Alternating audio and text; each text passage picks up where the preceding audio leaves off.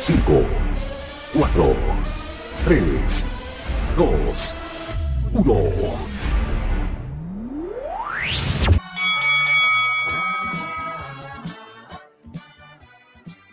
¿Estamos en vivo? Caliente, caliente. Caliente, caliente. Caliente, caliente. Caliente, caliente. ¿Qué tal? ¿Cómo están? Muy bien. ¿Y usted cómo está? Aparte de caliente. Caliente, Estoy en la playa.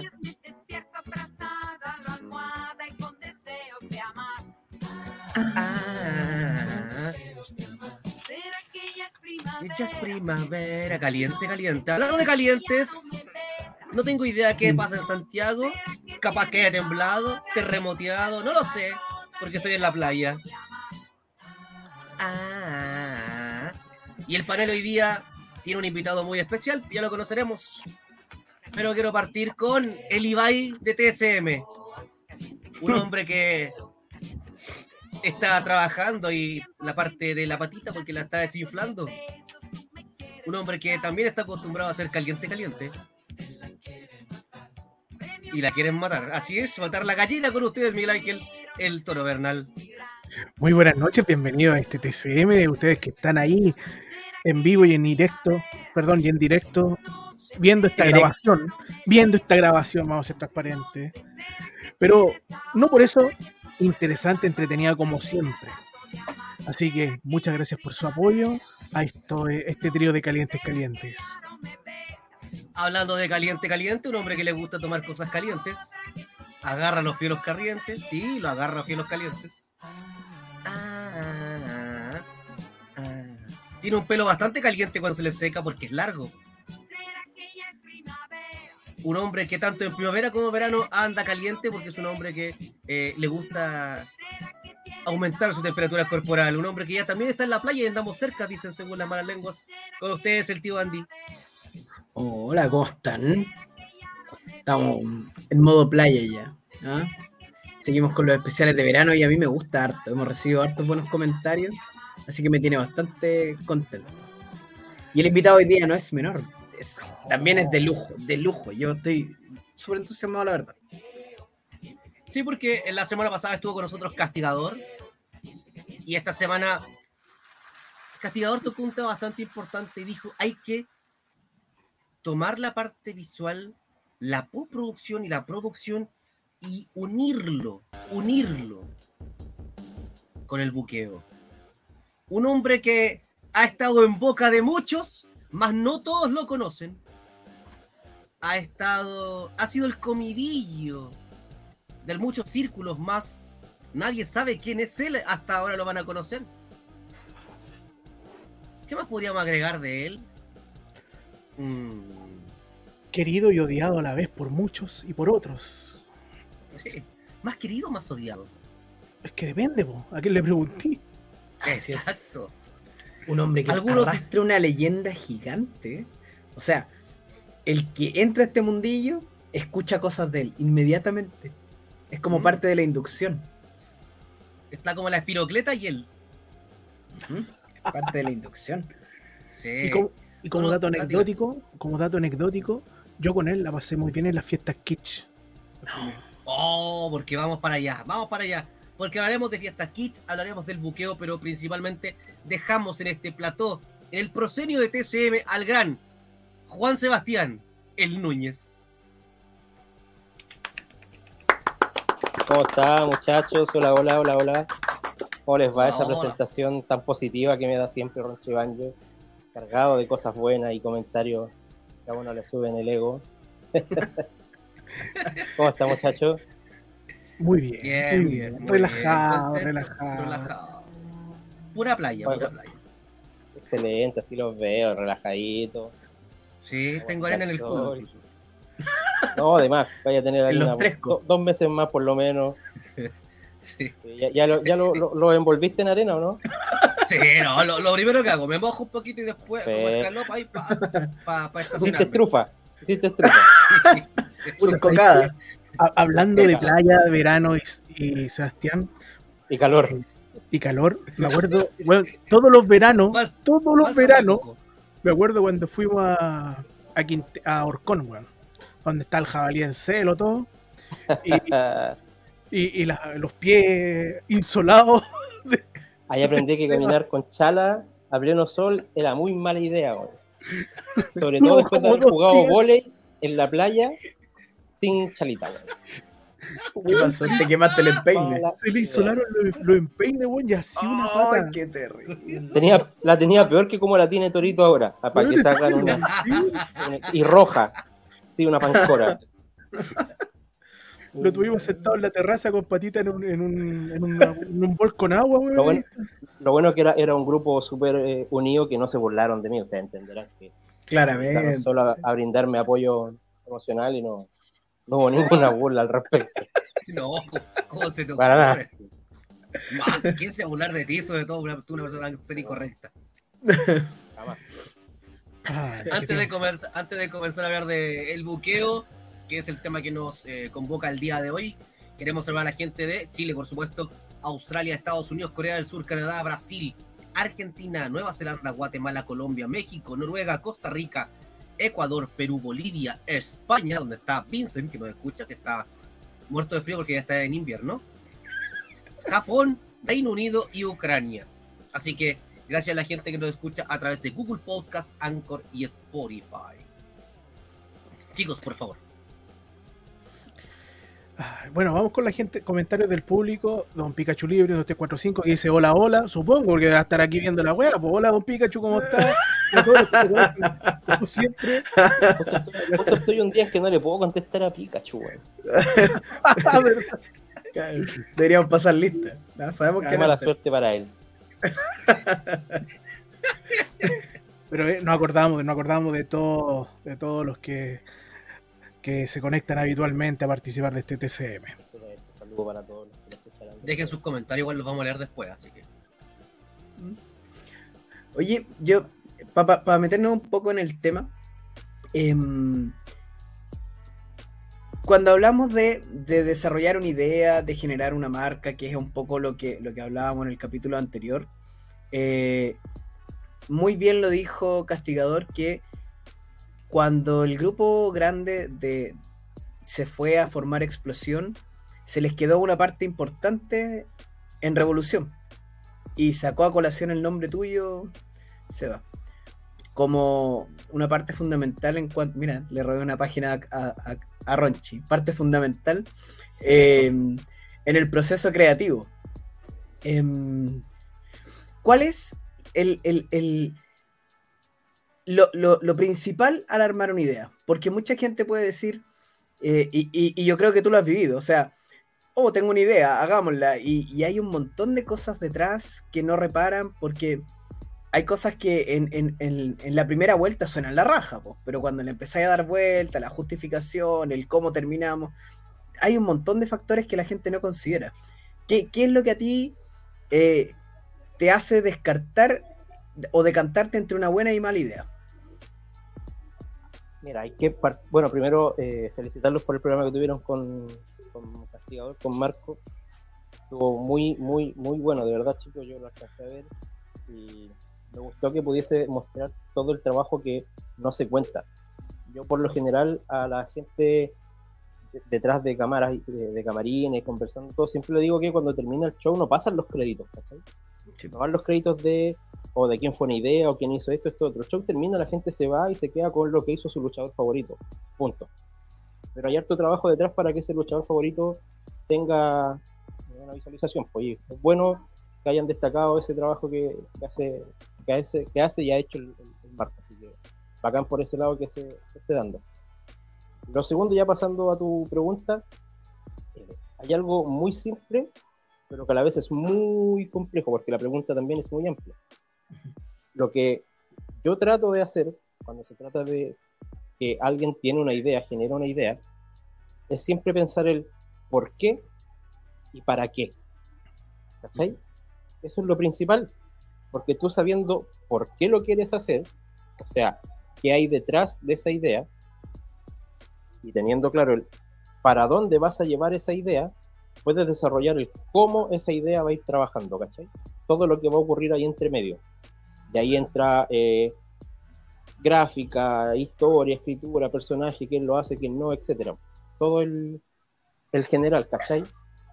Entonces, eh, descartar una idea es cuando tú la, la tenés que tomar y llevar a aterrizarla, ¿cachai? Tú tenés que entrar a aterrizar esa idea para ver qué tan factible es, para saber que si es posible, tienes los recursos para hacerla, y todo ese conjunto de cosas se da la argumentación. Suele pasar de que cuando alguien te presenta una idea, que aquí también esto es, no es que en este caso que están hablando conmigo yo o alguno o, o quien más se dedica a hacer esta cosa, seamos genios iluminados, que se nos No hay una receta ideas, mágica. po. ¿cachai? No, yo creo que las ideas están en todos, todos tenemos ideas, todos generamos ideas para distintas cosas, ¿cachai? Pero en la, en la lucha, lo que nos hace, el por qué yo trabajo en un lado y otras personas en otra pega, es que yo tomo los argumentos de la idea. ¿Qué argumentos? ¿Cómo lo quieres hacer? ¿Por qué lo quieres hacer? ¿Por qué de ese color? ¿Por qué de esa forma? ¿Por qué lo vas a hacer tú? ¿Por qué no lo va a hacer otro? Y ahí es donde empezáis a trabajar y ves si descartas una idea o la sumas. Y ahí también es donde hay muchas personas que se terminan enojando porque llegan enamorados de su idea a presentarla, no saben cómo presentarla bien, ¿cachai? Y entráis en el conflicto de que tú quieres ver la posibilidad de que esa idea se haga y se haga bien, y ellos van a defenderla porque simplemente están enamorados de la idea. po. Ya, a veces la idea es como la wea. Hay ideas que son muy malas. po. Es que, ¿sabéis qué? Hay, yo siento que hay como de todo, weón. Hay cosas que obviamente tú las tomáis y apenas te las presentan, tú decís, no, está más mala, por, no, no hay por dónde, ¿cachai? Mira, yo tengo varios ejemplos que los ocupo como caballito de batalla para este tipo de cosas.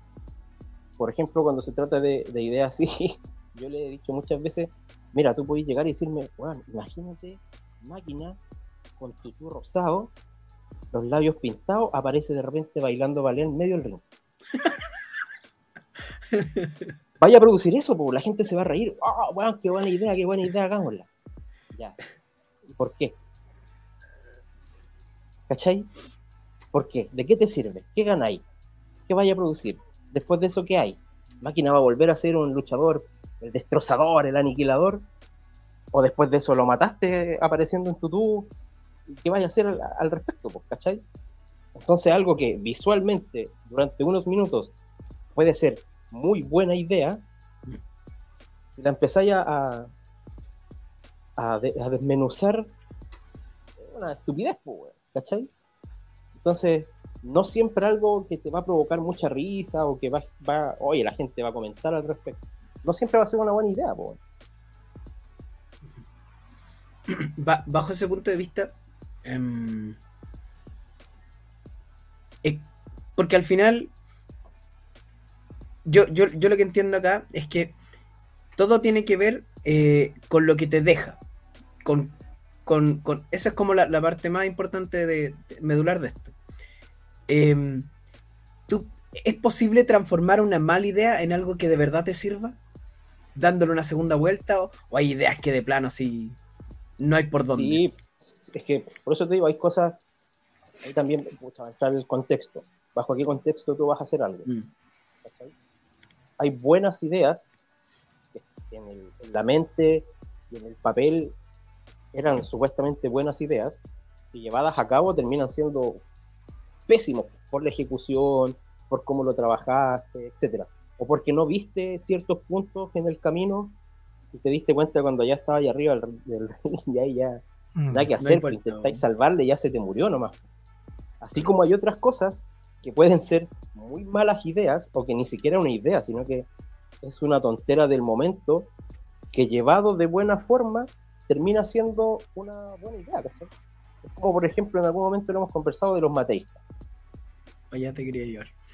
¿cachai? Los mateístas parten primero los chicos, ya esto, muchos años atrás, que eran dos ñoños, dos nerds, ¿cachai? Dos lambda lambda. Era Emilio con Lito. Y era, era eso, eran nerds con calculadoras, con ese tipo de cosas.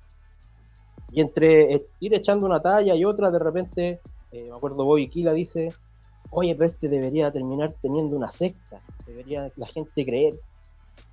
y después de la risotada y el montón de tallas que venían acompañados de eso, era como, bueno, ¿sabes qué?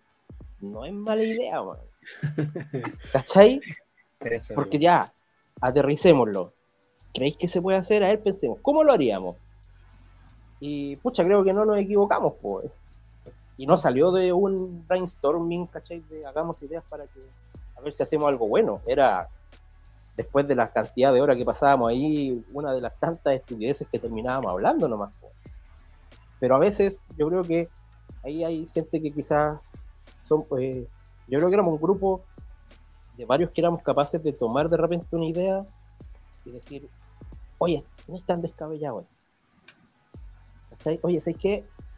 Quizás dentro de este contexto podría ser. Y ahí después que te reí todo lo aterrizáis, po. Y empezáis a ver si es factible o no, po, ¿cachai? Bueno, Yo, Torito se ríe solo. Quizás que recordó Sí. ¿Sabéis qué? ¿Sabéis de qué lo recordé? De la idea de un balazo, weón. weón, me, me estaba acordando la misma. Me estaba Del acordando balazo. Mítico balazo. El mítico balazo, sí. De un luchador que quería meter un balazo en el. en el. en, en el espectáculo, pues, weón.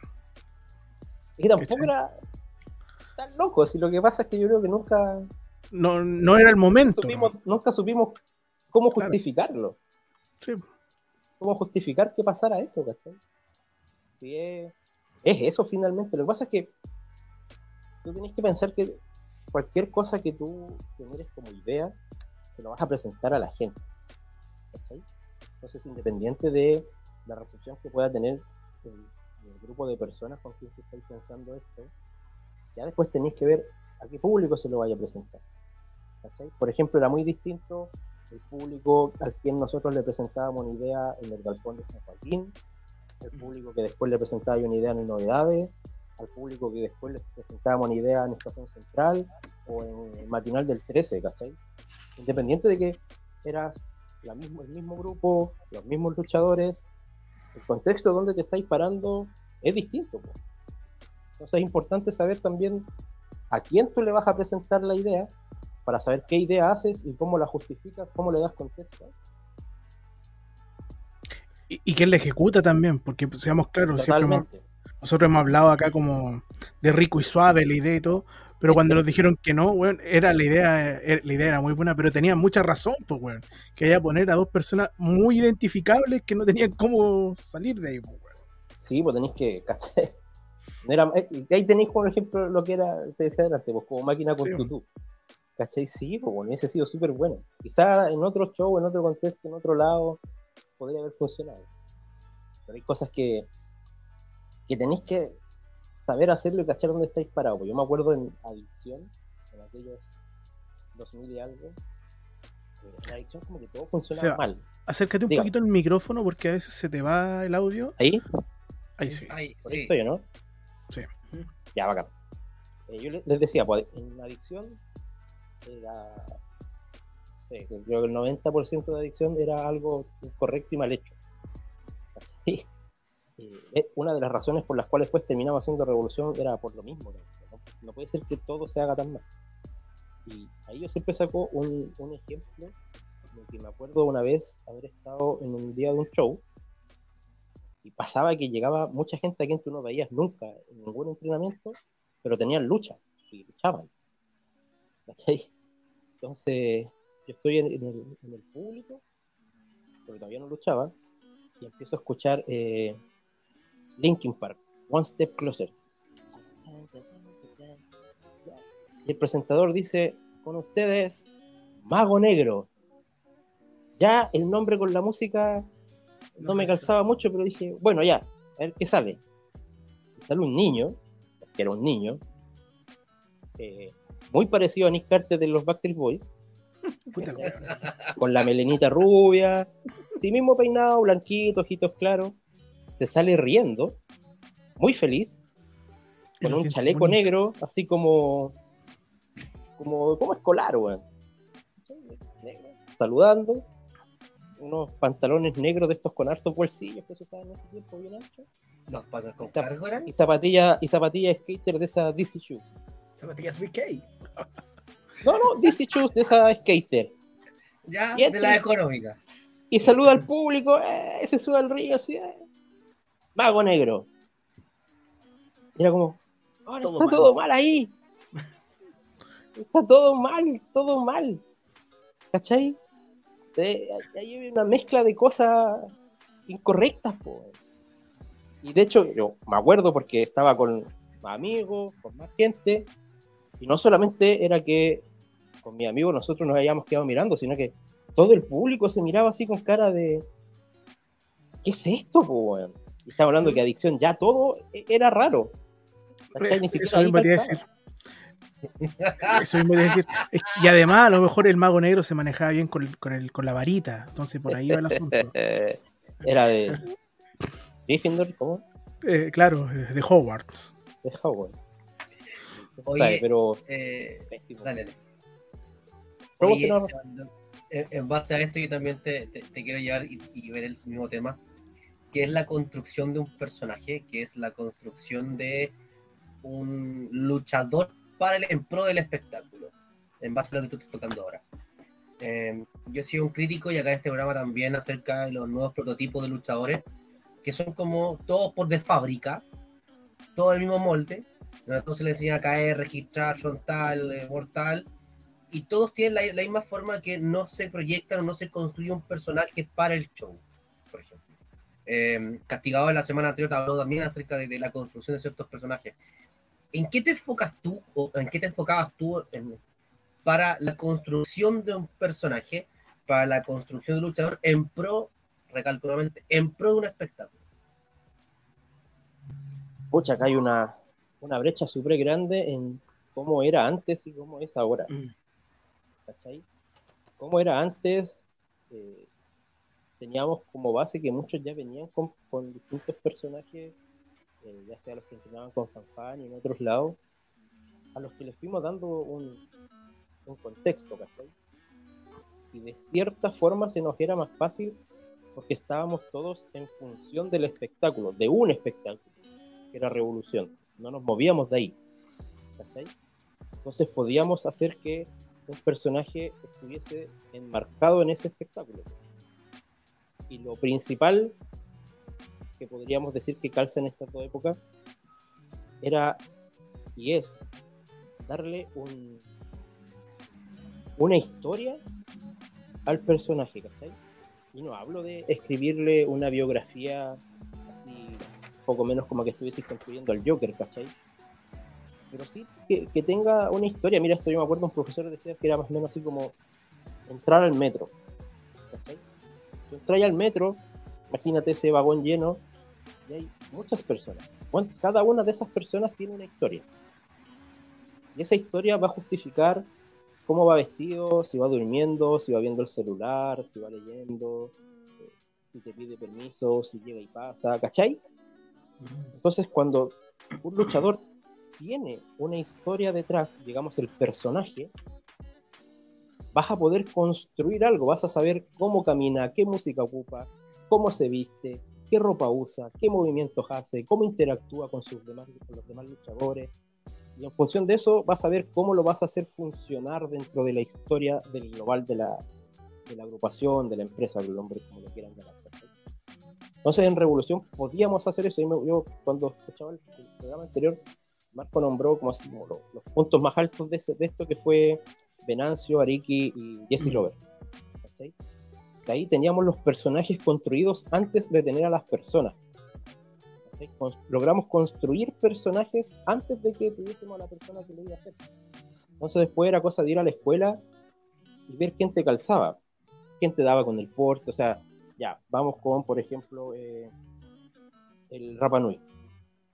O sea, tenés que ser moreno, ¿cachai? Tenés que tener ciertos rasgos, no podéis ser chico, tenés que tener un, un- bueno, entonces vais buscando rasgos para que te calce, pues, ¿cachai?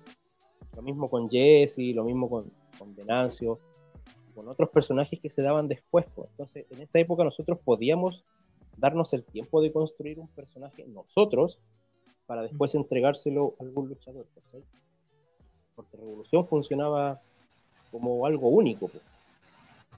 Hoy en día esto es más difícil porque tú puedes tener luchadores que van de paso por tu agrupación, ¿cachai? Entonces, tú recibes un producto ya hecho,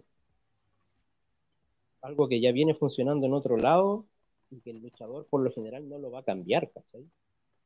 Depende de cuánto tiempo tú vas a trabajar con él para poder ver si tú le puedes hacer los ajustes necesarios para la, historia que tú estás contando. Y eso es bajo ese, más complicado. Bajo ese punto de vista, em, tú, tú, mencionaste Revolución, para la gente que no sabe, tú estuviste ahí a cargo mucho tiempo del proceso creativo, del buqueo. Eh, actualmente también estás trabajando con nosotros en Engen, en, repitiendo el, proceso. Em, pero como decís tú, son épocas muy distintas. Y eh, echáis de menos como tener una escuela donde echar mano y poder crear personajes. Y amarrado a lo mismo, hubo hace poco eh, un show de. Dos shows han habido de la escuela de Hoodhart, donde los chiquillos han mostrado lo que han, lo que han aprendido, un show netamente de escuela, donde invitan gente de, varias agrupaciones para que opinen y es casi como, como, como, lo que hacen los gringos como el draft, donde después conversan con los encargados. Y te... ¿Crees que justamente pensando en eso, una instancia como esa que hace la escuela de Juzgar eh, aporta para, para poder eh, complementar lo que le hace falta a la agrupación hoy en día? Eh, voy a partir por lo último que sí, yo creo que sí, es totalmente bacán que lo haya hecho, porque primero le ayuda mucho a, sus propios luchadores, a las propias gente que le está entrenando. Y segundo, porque siento que ahí hay un, un acto de,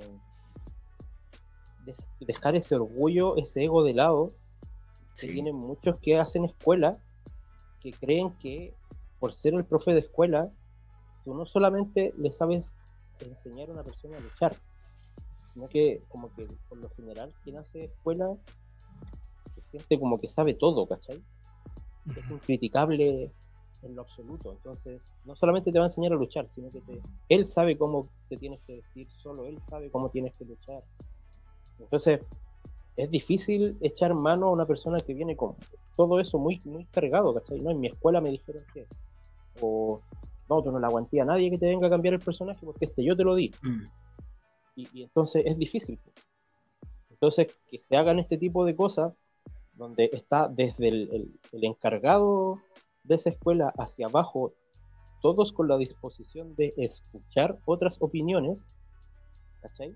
Y estar abierto a, hacer estos cambios y a mostrar que sí, mira, esta es mi gente, eh, ahí está, opinen, véanlo.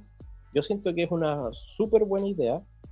Creo que eh, haciendo esto más seguido, ir aprendiendo de lo mismo que tiene, que le van a ir entregando esto, le puede ir súper bien. Yo, con un tema de tiempo, me habían pedido ir en algún momento, o sea, me habían invitado a ir en algún momento, no he podido, me encantaría estar ahí, porque justamente, viendo la otra pregunta que me hacía, me encantaría tener una escuela cercana donde poder ir a ver.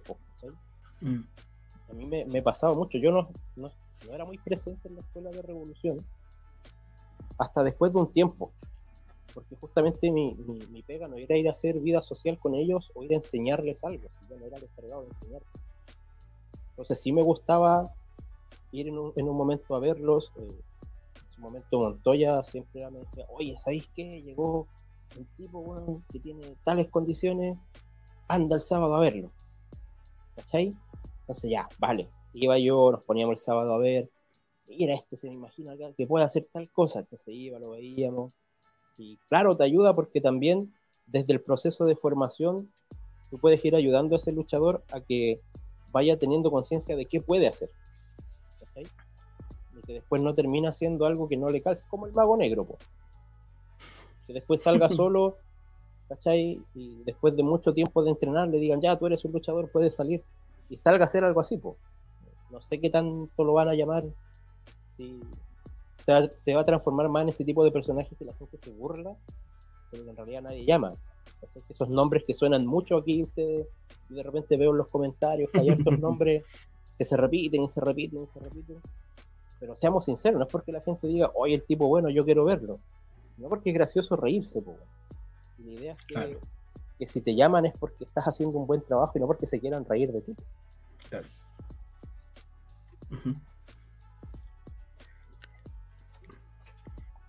Yo, de los ranchos ya, aprovecho, ¿no? Ya que sacó el, el mute. No, no, no, no, lo, que pasa es que me está diciendo que tenía como un ruido molesto, entonces eso estaba, muteado, pero aprovecho de escuchar SEA porque eh, yo creo que todos los, grandes medios de comunicación que hacen seguimiento a este deporte eh, siempre se han preocupado del luchador, del movimiento, de cómo lo cae, como dijeron por ahí alguien, de las clases de vendidas. Em, pero no se preocupan de la parte fundamental dentro del espectáculo, al igual que la producción de un evento, que es de cómo se cuenta una historia, de cómo enganchar a alguien, y que no solamente sea, tienen 10 minutos para luchar y hagan lo que quieran. Porque hoy en día en la gran mayoría del espectáculo eso se ve, que es como, ya, tienen 7 minutos y sin entrada, hagan, hagan, lo, hagan lo bonito, ¿ah? No se lesionen y que salga todo bien. Vale, cabros, la música para afuera. Eso se ve, y, se ve en varios espectáculos, tampoco es un tema que, podemos negarlo. Y la construcción del personaje, la construcción de una historia, eh, donde hay acierto y hay desaciertos, y para qué estamos con cosas, como lo que decía Gross en un principio, de hay ideas muy buenas y hay ideas muy más que inclinadas por un lado o para el otro. Yo te pregunto, Seba, y, y esto ya va a, viéndote la parte más de revolución y explosión en aquel, en aquel instante, me quiero acercar a eso.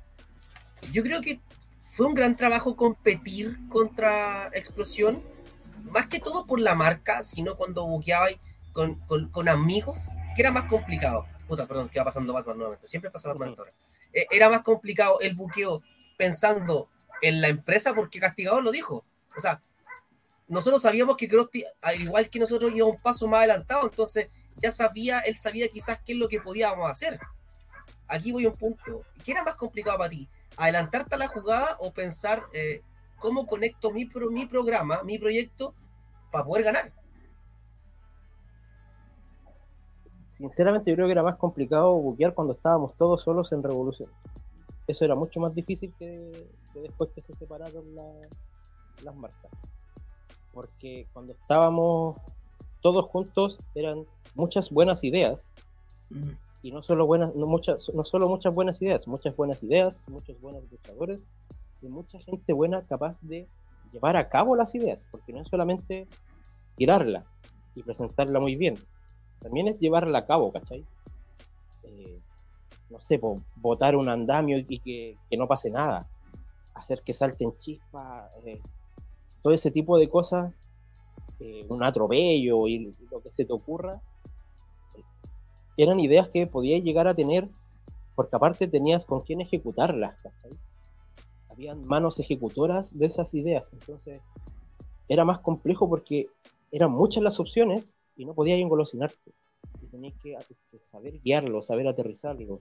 Y tenías que a veces dejar a gente muy buena, que además tú sabes que puede hacer buenas cosas, la tienes que dejar haciendo quizás roles secundarios porque los demás que estáis contando historias también son igual de buenos. ¿Cachai? Entonces, y, muchos estilos distintos también. Entonces, estando todos juntos era mucho más difícil. Más encima que íbamos fin de semana por medio, entonces era hacía un show y después tenía una semana para hacer el otro porque ya lo tenías que empezar a, montar, ¿cachai? Eso era, eso era eh, mucho más difícil que después cuando se separan, no es que haya sido fácil, pero por ejemplo, cuando se separan las dos marcas, Explosión, yo creo que el 90-99% seguían los mismos personajes. Entonces, siguiendo los mismos personajes, claro, yo ya puedo saber más o menos hacia dónde van a ir. ¿Cachai? Y que se terminó dando que Explosión fue hacia el lado que dejó de lado Guerra Titanes y lo explotó aún más, ¿cachai? Más ruda, más violencia, más oscuro en ese sentido. Y entonces me permitió a mí ir mucho más tranquilo hacia el otro lado que iba Guerra de Titanes, ¿cachai? Construir otro tipo de personajes que a lo mejor no hubiesen podido existir en la época del Novedades 2007, ¿cachai? No sé si los nerds hubiesen existido en 2007 eh, de esa forma en el Novedades, ¿cachai? si hubiesen existido y se hubiesen transformado en personajes queribles. A lo mejor en el 2007 se hubiesen transformado en personajes a los que se dedicaban a puro pegarle. ¿Cachai? Y no hubiesen podido desarrollar un lado humorístico, o los super trainers, o un montón de otras cosas que se pudieron ir haciendo, ¿cachai? Entonces, no sé si más fácil es la palabra, pero sí yo ya tenía menos, aparte, gente que se me opusiera algunas ideas, y ahí eso no es algo bueno, pero sí me permitía avanzar más rápido, que yo si llego con un par de ideas, yo con la costumbre de generar ideas con mucho argumento, ¿cachai? Muy persuasivo para presentar una idea, porque si cuando yo la presentaba a, Castigador, KTF, Máquina, Rafa Viejo, Toro, eh, no Montoya y otros más que estaban ahí dentro de, ese, grupo a quienes yo presentando ideas, yo tenía que ir así con armadura, pues, Yo sabía que tenía que ir bien preparado a la pelea, pues. Entonces cuando se van los chiquillos, quedo con, pucha, no quiero sonar eh, como que los miro en menos porque no, es la idea. Pero quizás Montoya era la mayor piedra a superar, ¿cachai? Si es que no la única incluso. Entonces una vez que yo ya le, agarraba la mano a cómo convencer a Montoya de algo, eh, avanzaba nomás. Con lo bueno y lo malo que eso puede conllevar. también me puede llevar a que nadie me, pone un, control, entonces yo no me doy cuenta de cosas malas en el camino y me voy derecho a un hoyo, ¿cachai?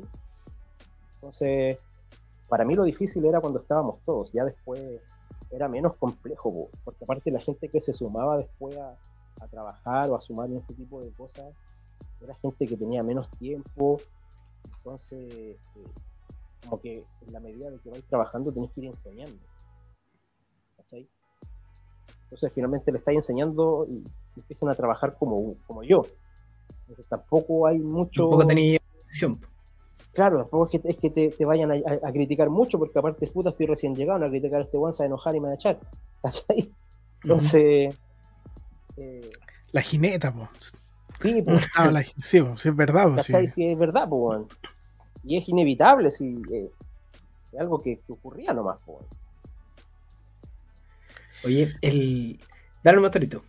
Es que, mira, sobre la, pregunta que he hecho Ronchi cuando decía que los medios muchas veces no se dedican a ver el todo del personaje ni el desarrollo, sino que yo creo que es porque quería, no quería interrumpir, eh, creo que los, medios a veces tratan de demostrar que ellos saben de lucha. Y, en ese saber de lucha es como decir, ah, es que eh, este luchador ha demostrado que es capaz de hacer no sé qué y tiene una lucha de cinco estrellas. Hablo de los medios en general. ¿Cachai? Pero no ven el desarrollo que es el luchador que, tiene pura lucha de Fed de 5 estrellas para muchos.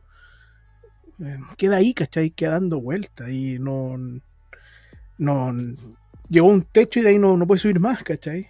Y la única manera es desarrollar una historia para poder brillar, ¿cachai? Y si, si no desarrolla la historia, no, no queda. Entonces yo creo que los medios por eso no, no se centran ahí porque quieren demostrar que ellos saben de la técnica de la lucha, pero no saben que la lucha es un todo que es eso. Yo, yo eh, otra vez le leí un comentario a Kevin Nash.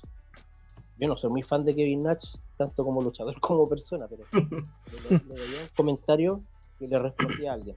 No me acuerdo quién, alguien también de ahí de Estados Unidos, decía así como la cantidad de luchas 5 estrellas que tenía X luchador. No me puedo acordar cuál era el nombre. Pero un luchador X, tantas cantidades de, de luchas 5 estrellas en el año, qué sé yo queriendo decir que era mejor que el resto. Entonces Kevin Nash le, contesta algo así como, ya, pero ahora dime la cantidad de poleras que ese luchador ha vendido versus la cantidad de poleras que vende Roman Reigns. ¿Cachai? hay comparación, pues. Y es infinita la, diferencia, pues. Porque también es lo que te decía, ¿a quién tú le estás vendiendo un producto? ¿Cuál es tu público? ¿Cachai? ¿A quién, a quién vas, vas a apuntar con, la propuesta de, tu espectáculo. Si la propuesta de tu espectáculo es simplemente técnica, la raja, pues. Veamos a cuánto público llega eso. Yo creo que ese es un público más de nicho cerrado y no, no abierto. A diferencia de un espectáculo como el de WWE que te entrega varias de esas luchas muy técnicas pero además de un abanico gigante de, de otras opciones. pues. Por algo es lo grande que es. Y, esa, y le tengo que hacer esta pregunta. ¿Y a usted le gusta el nicho abierto o cerrado? Cerrado por el olor. Muy- Aparte que suele ser en los lugares de nicho el olor a cerveza y, Oh, y otras sustancias sí. En verano. Ah, en en verano. verano, Oh. encerrado, sudor y gritos. Oye, yo creo que el, el- el mejor ejemplo de, de lo ¿De que comentó recién, de lo que comentó recién Torito eh, respecto al a- al Spotfest, al que entiende después del espectáculo. Yo puedo tener muchas diferencias de, en cuanto a lo conceptual, por ejemplo, con Pedro Pablo, pero Pedro Pablo eh, es la mejor personificación de aquello. El Pedro Pablo que comenzó y se paseaba por todos lados buscando Spotfest en cualquier agrupación que lo llamara cuando comenzó. Eh, pero empezó a destacar y a tener una presencia en redes sociales mucho mayor cuando entendió esto como un espectáculo. Eh, no sé si, si, si a ti se te hace más fácil trabajar, porque tú trabajaste con las dos etapas de Pedro Pablo. ¿Cachai? Sí. Entonces, pensando en, en- en eso, que, que son dos eh, formas de trabajar muy distintas que ha adoptado él, ¿cuál para ti es la que más te acomoda? Eh, y eso extrapolándolo a, al resto de luchadores. ¿Qué es, lo que, es lo que mejor te funciona a ti? ¿Un tipo que, que va dispuesto a sacrificarse su cuerpo en cada lucha o alguien que de verdad te va a ir a contar una historia? O sea, independiente del nombre, si lo veo netamente como mi trabajo encargado de producir un show y pensar en que este show perdure en el tiempo, no me es. eh, no sé, me hace fácil trabajar con alguien que tengo miedo de que se va a lesionar en todas sus luchas. Cuando veo a alguien luchar y, y mi gesto todo el rato es. Ah, eh, no, no me, no me deja la tranquilidad de saber si lo tengo para el siguiente show. Claro. Peor aún, en cómo se mueve la lucha acá hoy, que es ese luchador que en el show donde yo lo tengo, que yo le trato de bajar un poco ese, ese ritmo y lo veo que después va a ir a otros shows donde por el contrario le piden que suba aún más ese ritmo, es súper difícil porque digo, chuta, no sé cómo lo voy a tener para los siguientes shows, ¿cachai? no sé cómo voy a trabajar con él. Y eso llevado a lo que tú me preguntáis con Pedro Pablo, pero por lejos el Pedro Pablo actual es mucho más fácil, agradable y la raja trabajar con él como es hoy a como era antes. Porque hoy, hoy en día aparte te escucha. Sabe, por lo menos a mí, no sé los demás. pero por lo menos conmigo podemos sentarnos, conversar, tener, tirar ideas, discutir ideas, porque él también es alguien que genera mucha... Todos los días te va a tener una, una idea distinta y no solamente te tira la idea, sino que te la desarrolla y, y- y te lleva, ya, y en el próximo ocurre esto, y aquí, da, da, da, da, da". Es una metralleta de, de cosas, ¿cachai? Entonces, pero aún así es mucho más agradable el Pablo de hoy al que creía que la mejor lucha era cuando tú hacías todo tu arsenal y en una sola lucha mostrabas todo lo que eres capaz de hacer. Porque después que mostrar. Claro. Nosotros, Torito, tuvimos un compañero que solía hacer todas sus luchas mostrando todo lo que lo que hacía. pues. Hasta el día de hoy, creo. Y hasta el día de hoy, y claramente teniendo mucho talento, siendo alguien muy dedicado para la lucha, no logró más de lo que quizás merecía por talento y por ganas. Claro que ya mostraba de la A a la Z y después para la otra show de la A a la Z y después de la A a la Z y después de la A a la Z. Entonces era repetitivo. po. Es, difícil trabajar pues. Y en ese caso no será porque el mercado antes, no estoy justificando, pero porque el mercado antes era mucho más acotado. Hoy en día tenéis muchas más promociones, agrupaciones eh, o empresas donde mostrar tu talento y quieres ser, la gran mayoría de los jóvenes quieren ser llamados a estas grandes agrupaciones, eh, por así decirlo, las que están en boca de todos, como Clandestinos, CNL. eh, ¿no ¿Sientes que hay ese ímpetu del, luchador joven? Oh, sorry, la gata me está corriendo el micrófono. por destacar y llegar lo más pronto posible y no, no, no, hacer el camino más largo de la vuelta, de luchar eh, para el público y no con el público? Yo creo que la respuesta a eso es aún más larga de tus preguntas. Vamos a ir a tratar de ir ordenando porque aparte yo soy medio disperso, entonces a veces se me va la vida. Eh, pasa que hoy en día, y esto no es algo que la lucha esté ajeno a, y esto se lo escucha muchas veces a Torito, los luchadores jóvenes hoy en día uno los puede comparar con los futbolistas jóvenes de hoy en día. ¿Cachai? En vez de decir, pucha, no sé, estoy. Alexis Sánchez. Estoy en Cobreloa, voy a sacar la cresta en Cobreloa, voy a ser titular de Cobreloa, voy a demostrar en Cobreloa para que me lleven a otro equipo. Y lo hizo. Y de Cobreloa se fue a Colo Colo y se la ganó la camiseta en Colo Colo, salió campeón con Colo Colo, ¿cachai? y fue quemando etapas, lo el Udinese, pero no se fue a jugar a Europa, se lo llevaron para Argentina y la rompió en Argentina y recién fue el Udinese, ¿cachai? Entonces fue quemando todas las etapas, en cada etapa que estaba trataba de ser lo mejor para ir subiendo. Hoy en día un cabro con 17, 18 años en fútbol, basta con que haga dos, tres partidos buenos y tanto el jugador como el representante quieren ir a venderlo luego a cualquier otro equipo que les dé harta plata y el cabro feliz con la foto en Instagram con el auto nuevo, y ojalá en el aeropuerto, y ojalá en otro lado, ¿cachai? Sin siquiera pensar en qué tan bueno es para su carrera el club al que lo están llevando. Entonces siento que hoy en día pasa un poco lo mismo, ¿cachai? Como que lo que decía Ronchi, como que queréis llegar luego a ese top, que también ahí podemos después discutir si es top o no, ¿cachai?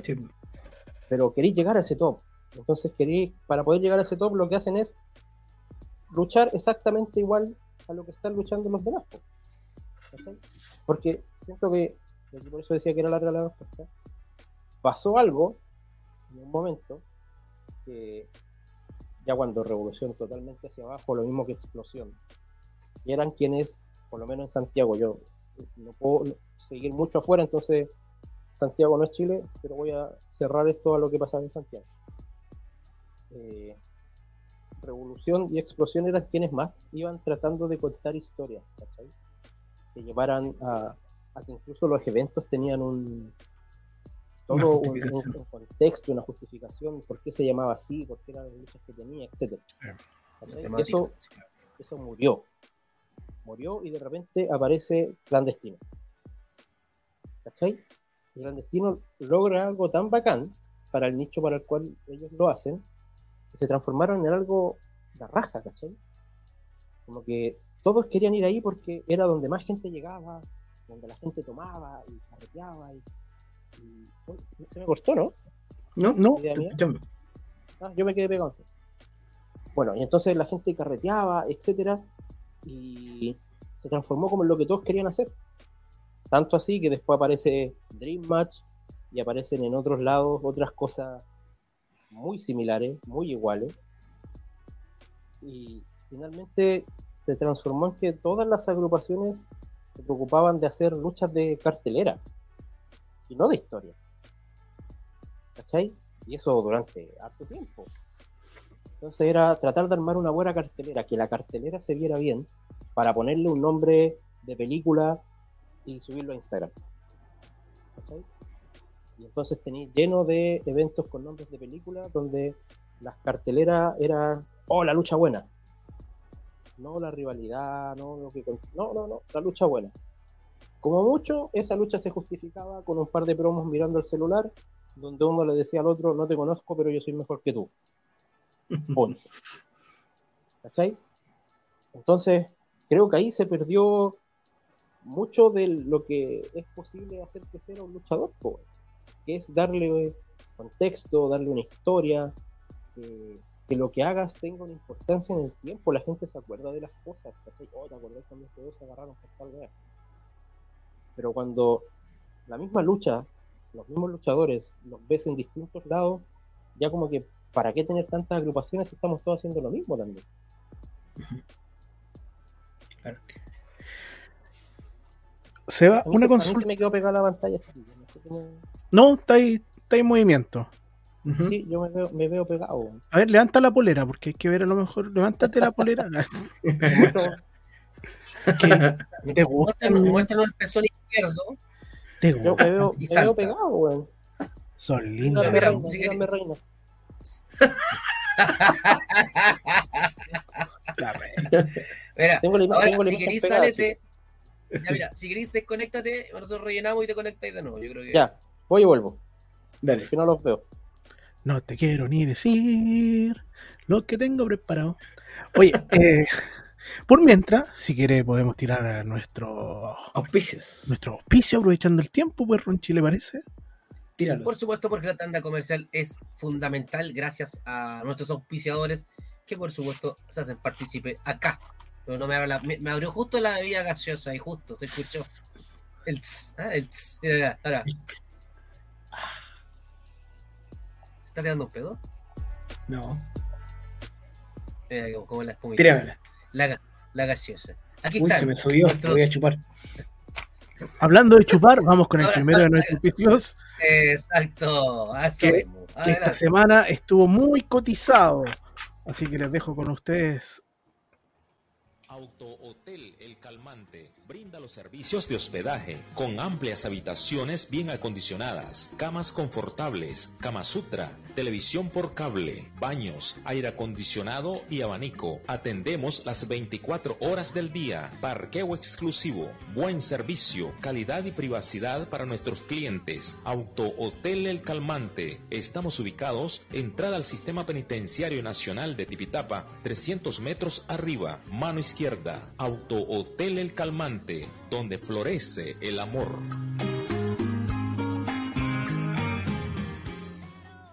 Auto Hotel El Calmante. Vamos con el otro. Señora, señorita, ¿no le entra bien? ¿Le hace daño la punta? ¿Le duele mucho atrás? Cuando lo tiene puesto, siente que se desmaya? No se diga más. Ya es hora de llevarlos al zapatero. Vaya donde don Tulio, con su martillo y experiencia se lo dejará suelto, y no se notará nada en el cuero. Pasaje 23, número 678, San Ramón. Recuerda que si tienes el calzado destrozado, si lo tienes, si quieres arreglar tu, tu calzado, anda donde Don Tulio, quien te lo reparará isofacto. Así, Y sin rajar el cuero. Es que Don Tulio sabe, tiene mucha experiencia en esto. Mucha. Don experiencia. Años sabe de- clavadas. El hambre sabe. Sí. Sí, sí, sí.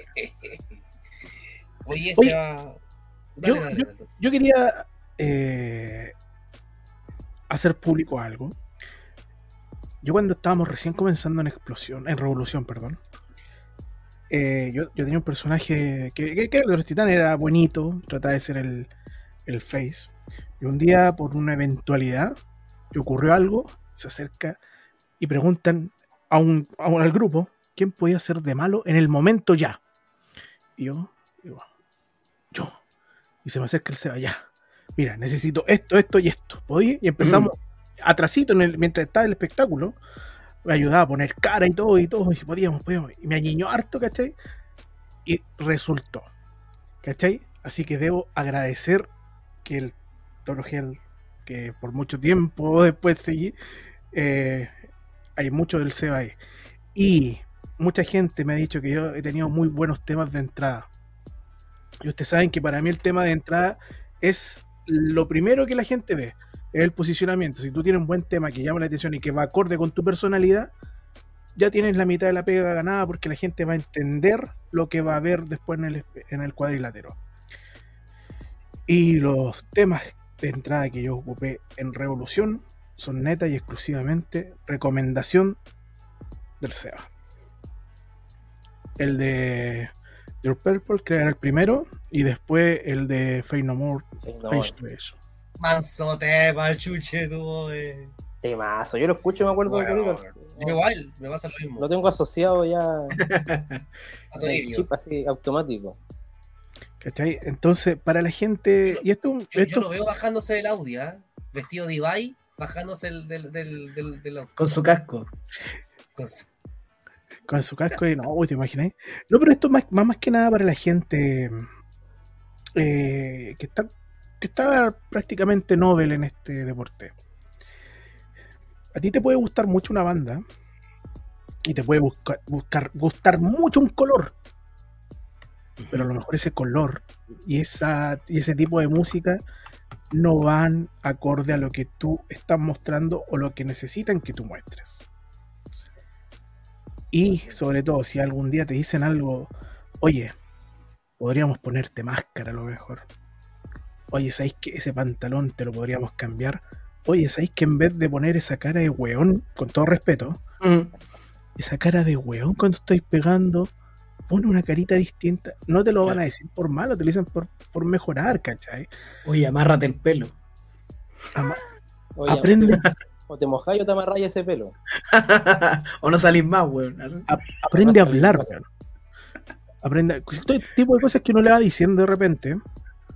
Y si te lo dicen, no es por algo, no es por, por huellarte solamente, ¿cachai? Así que, esa, y esa es la pega que, que, que Krusty, que Seba, siempre hi- hizo en Revolución cuando yo estaba en Guerra de Titanes, ¿cachai?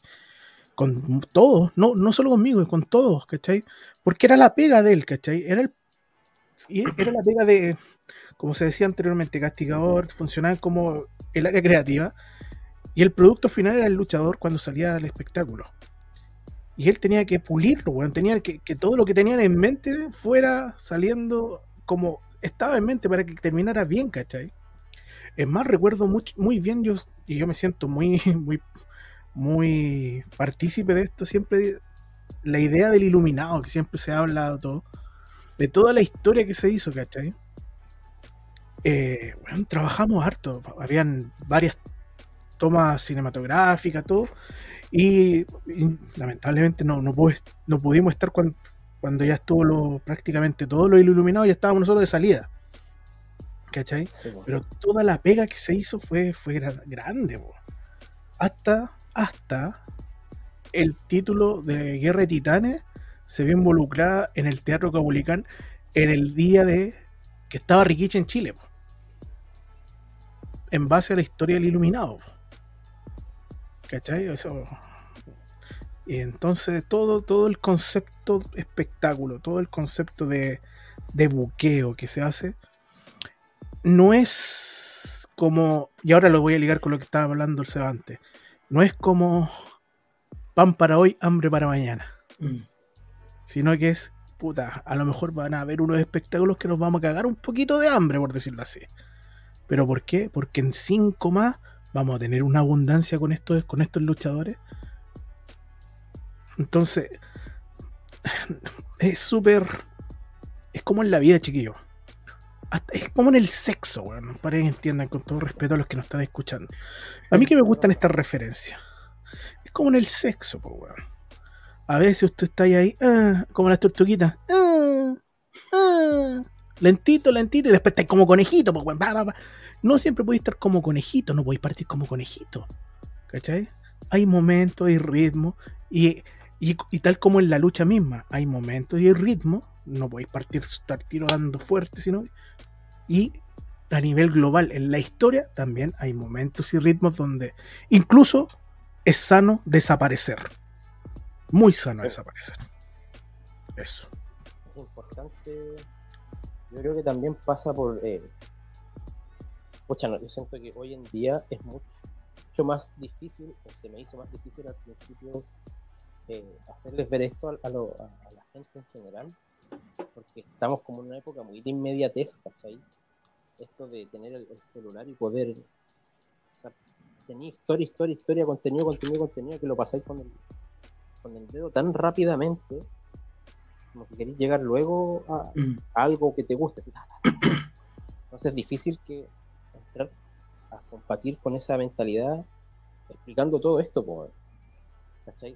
Son pocos los que de buena a primera te lo logran entender. Por eso también eh, yo me río cuando Ronchito me, presenta así como tan, tan odiado, amado y odiado y, y ese tipo de cosas, porque como decíais tú, Toro, finalmente la pega que me ha tocado a mí siempre es la de hacer la crítica, po. Sí, po. Esa es mi pega, ¿cachai? No es que me guste, no es que yo sea pesado y, y me lo goce criticando. De hecho, así como anécdota, yo me acuerdo cuando yo iba de público en Gen, se me acercaban los super amigos. Paco con el Face. y me decían, pues, oye, ¿cómo estás? ¿Cómo viste el show? ¿Cómo viste la lucha? Y yo pues, iba de público a relajarme, a pasarlo bien. chal. Entonces decía, no, bueno, chiquillo, tú entretenía, qué sé yo, porque aparte en realidad los chiquillos son entretenidos. Los cabros me miraban y me decían, ya no, pero en serio. no, si en serio, weón, si estuvo, estuvo entrete, weón. Ya no, pues, pero de verdad, weón, ¿podía hacerme una crítica? ¿Cachai? Y era como, ya, los cabros de verdad quieren, quieren saber qué, Generaciones qué hicieron bien y qué fallaron, pues, ¿cachai? Y bacán, pues. Entonces ya podía entrar con calma a hacer esto, pero no pasa con todos, pues. Hay algunos a los que, si tú no les decís que la lucha fue buena, y me, y me he pasado, con gente que ni siquiera yo conocía, oye, ¿cómo estás? Oye, ¿viste el show? Sí, igual piola. Y no le dijiste hola raja y cagaste, pues.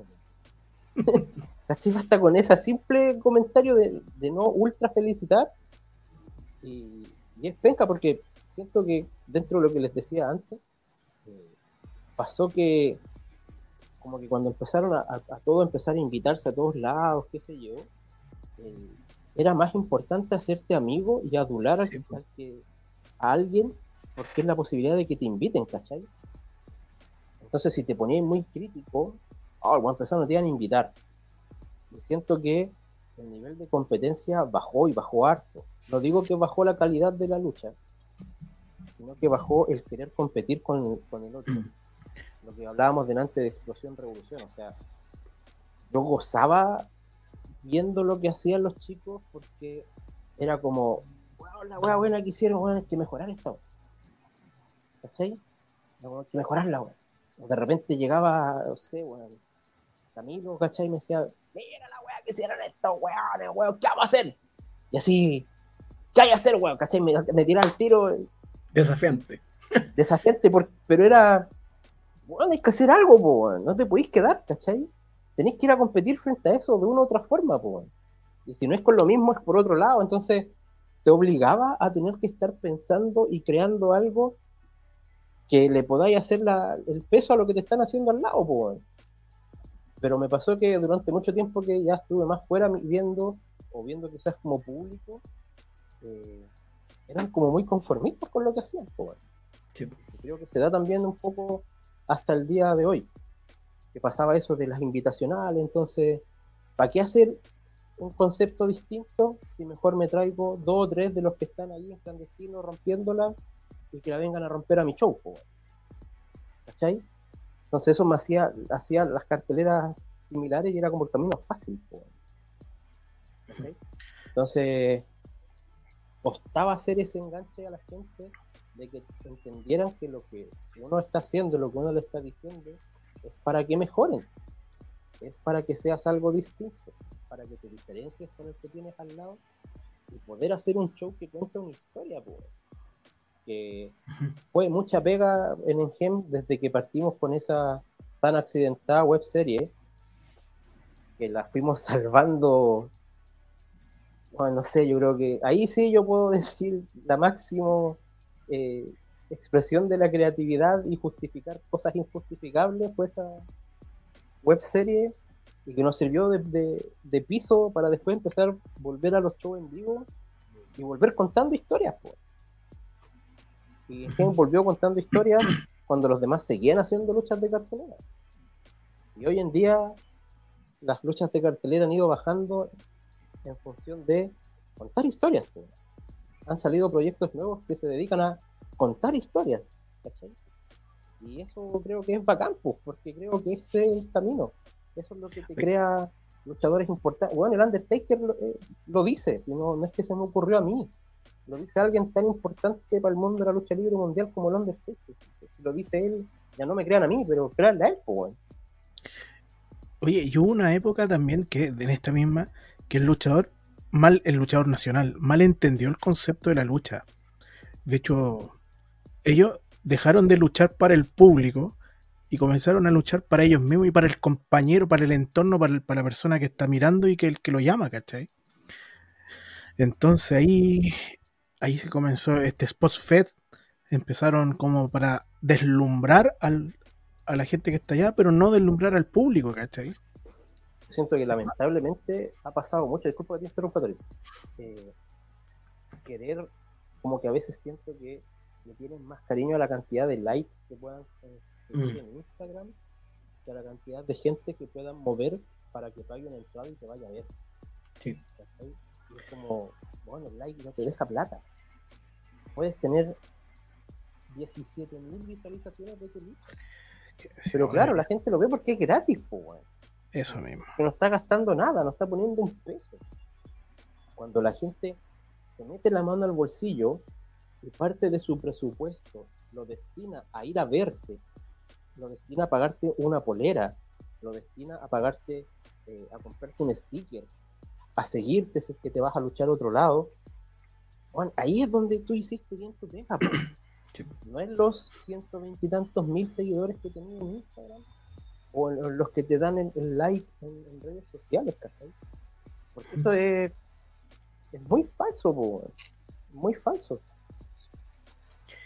Oye, yo siento que, y, y a riesgo de, de que suene autorreferente, em, siento que, tal como mencionaste tú, romper el paradigma de lo que estaba de, de- de- del clandestino wannabe, porque todos querían ser un clandestino en su momento, eh, tenemos mucho mérito en la pega que hicimos en Engen, porque posterior a la pandemia, eh, creo que fuimos los primeros que nos dedicamos a contar historias con, con todo lo que significó la interna. Tú sabes cuánto nos costó cambiar la visión que en la interna también había de, de seguir bajo el, bajo el mismo camino. Eh, y hoy en día, como decís tú, hay CLL cambió su enfoque, tiene muchas luchas sacadas de la nada, pero se ha dedicado a contar dos, tres historias por show. Eh, GLL también está contando historias. Como decís tú, salió el proyecto Wrestling Series totalmente abocado a contar historias. Eh, te, te, te llena a ti el, el hecho de sentir que desde nuestra tribuna, desde Ingen, eh, estamos tratando de, de reeducar, de, de volver a, a- a instalar algo como, como nunca debió dejar de ser. Eh, totalmente, totalmente. Yo creo que tampoco aquí hay que tener una falsa humildad, ¿cachai? Eh, me, me alata cuando aparecen muchos personajes que dicen, no, yo soy súper humilde, mi rey, y la wea, y después te cobran 300 lucas por lucha. Yo creo que la humildad eh, es algo, para la gente humilde la humildad no es tema. Entonces, yo creo que no hay que tener miedo a reconocer cuando de verdad hay algo que tú has hecho bien. po. En este caso, y lo hemos conversado en algún momento, es lo que tú dices, o sea, nosotros corrimos el riesgo de ponernos a contar historias y abocarnos a contar historias. Como decís tú, a convencer de, no, bueno, no te, no te calentes con traerlos a los mismos que todos se están llevando a todos lados. Quedémoslos con los que están. Dame un tiempo para hacer que estos luchadores, que son los que no están en ninguna otra parte, que nadie llama, se transformen en luchadores interesantes. Y yo siento donde más orgullo siento eh, en este tema, a nivel así personal, es la división femenina. Sí. ¿cachai? Totalmente. Porque partimos con luchadoras que. eh, bueno, Belena venía de mucho tiempo sin estar luchando. Estaba retirada. Belena estaba retirada, Nay Belú agarrando Es más, vuelo. Es, perdón, es más, Verena cuando la llamamos en primera instancia, ella fue la primera que dijo, no porque no estoy entrenando. Y nosotros dijimos, bueno, si volví a entrenar, bueno, Dijo- cuenta con nosotros que hay un espacio para ti. Dijo que no para la, para la web serie y después fue al, a los en vivo. Claro. ¿cachai? Y para quienes eh, quieran verlo, vayan ahí al YouTube. Aprovecho para hacer el dato. YouTube de Skin, Porque la primera promo que hace Navy Blue sobre el ring es tirarle un palo a las demás luchadoras que decían que no. Que no, no quiero ir en Gen, no me interesa, yo no voy. O te cobro el triple de lo que cobro en todos lados. ¿Cachai? Y fue como, ok, bacán. Si están en su derecho. No, no hay una crítica más allá de eso, ¿cachai? Están en su derecho. Pero hicimos el trabajo de confiar en ellas, que ellas confiaran en nosotros y empezar a transformar esto en algo positivo. Y eso fue única y exclusivamente con un trabajo de crear historias, hacerlas ellas que se transformen en personajes importantes que se sientan en confianza de desarrollar su trabajo, de saber que van a tener un espacio dentro del show, que son importantes para el show, y pudieron desarrollarlo. Y pasamos, lo mismo que te decía, pasamos de que en muchos lugares las luchas femeninas eran relleno de, a que ahora son mucho más importantes. Aparecieron campeonatos Sí, femeninos donde antes era imposible que lo fuera a llegar a ver, ¿cachai? Entonces, eh, eso son cosas bacanes para uno, porque como yo te decía eh, hace un rato atrás, cuando uno hace esta pega, no, no van a salir los créditos al final del show para que sepan quién hace cada cosa atrás del ring. Entonces, la, la forma en la que uno tiene como el equipo de producción es ver estas cosas que pasan alrededor. Es ver que, no sé, tú tienes una idea y esperas ya en este punto, yo espero que la gente se enoje y se enoje mucho. Entonces, llega el punto, la gente se, eno- se enoja y ese es el triunfo de uno. Ese es el triunfo de, de uno en, en ese caso. Entonces, cuando uno ve todas estas cosas que pasan alrededor, eh, es bacán, po, es bacán, bacán sentirlo, bacán hacerlo. En su momento yo me acuerdo, no sé si está visto ahí atrás, pero en un torito, cuando empezamos a trabajar para este- al nuevo engranaje ya después de Daddy Cool, y no tenía ninguna, absolutamente ninguna historia, pero le metíamos en puras luchas buenas. Sí. Puras luchas buenas. Si es que te vas a dedicar a luchar y puras luchas buenas, puras luchas buenas, puras luchas buenas. Perdiendo o haciendo nada muy relevante, pero estaba ahí, siempre estaba ahí. Siempre, siempre, siempre, siempre. Hasta que llegó un punto que iba a ganar. ¿Cachai? Entonces nosotros dijimos, bueno, este hombre va a ganar y va a quedar la cagada. Sin darle. Me acuerdo que estábamos detrás del- de esas mallas de equipo ordinaria. Y el engranaje ya llega al punto, uno, dos, tres, ganó y la gente se paró a celebrar. Fue como lo que te decía, pues, bacán. De hecho, me acuerdo que estábamos atrás y nos dábamos la mano con los chiquillos. La hicimos, buen bien, buen bien, buen funcionó la weá. funcionó. ¿Cachai? Esas son cosas bacanas, pues esa es la pega de uno y ese es el- como la ganancia que uno tiene, weón. cuando sigue esta pega oculta en la Oye, sombra. Y yo trabajé importante en eso. Yo fui el último que, que golpeó a Daddy Cool. Tú lo mataste. Yo maté a Daddy Cool, pues, weón. de hecho le, le- me dijeron tenéis que sacarle la que tan fuerte que, que de ahí ya se olvidara de que salía con su de canitro.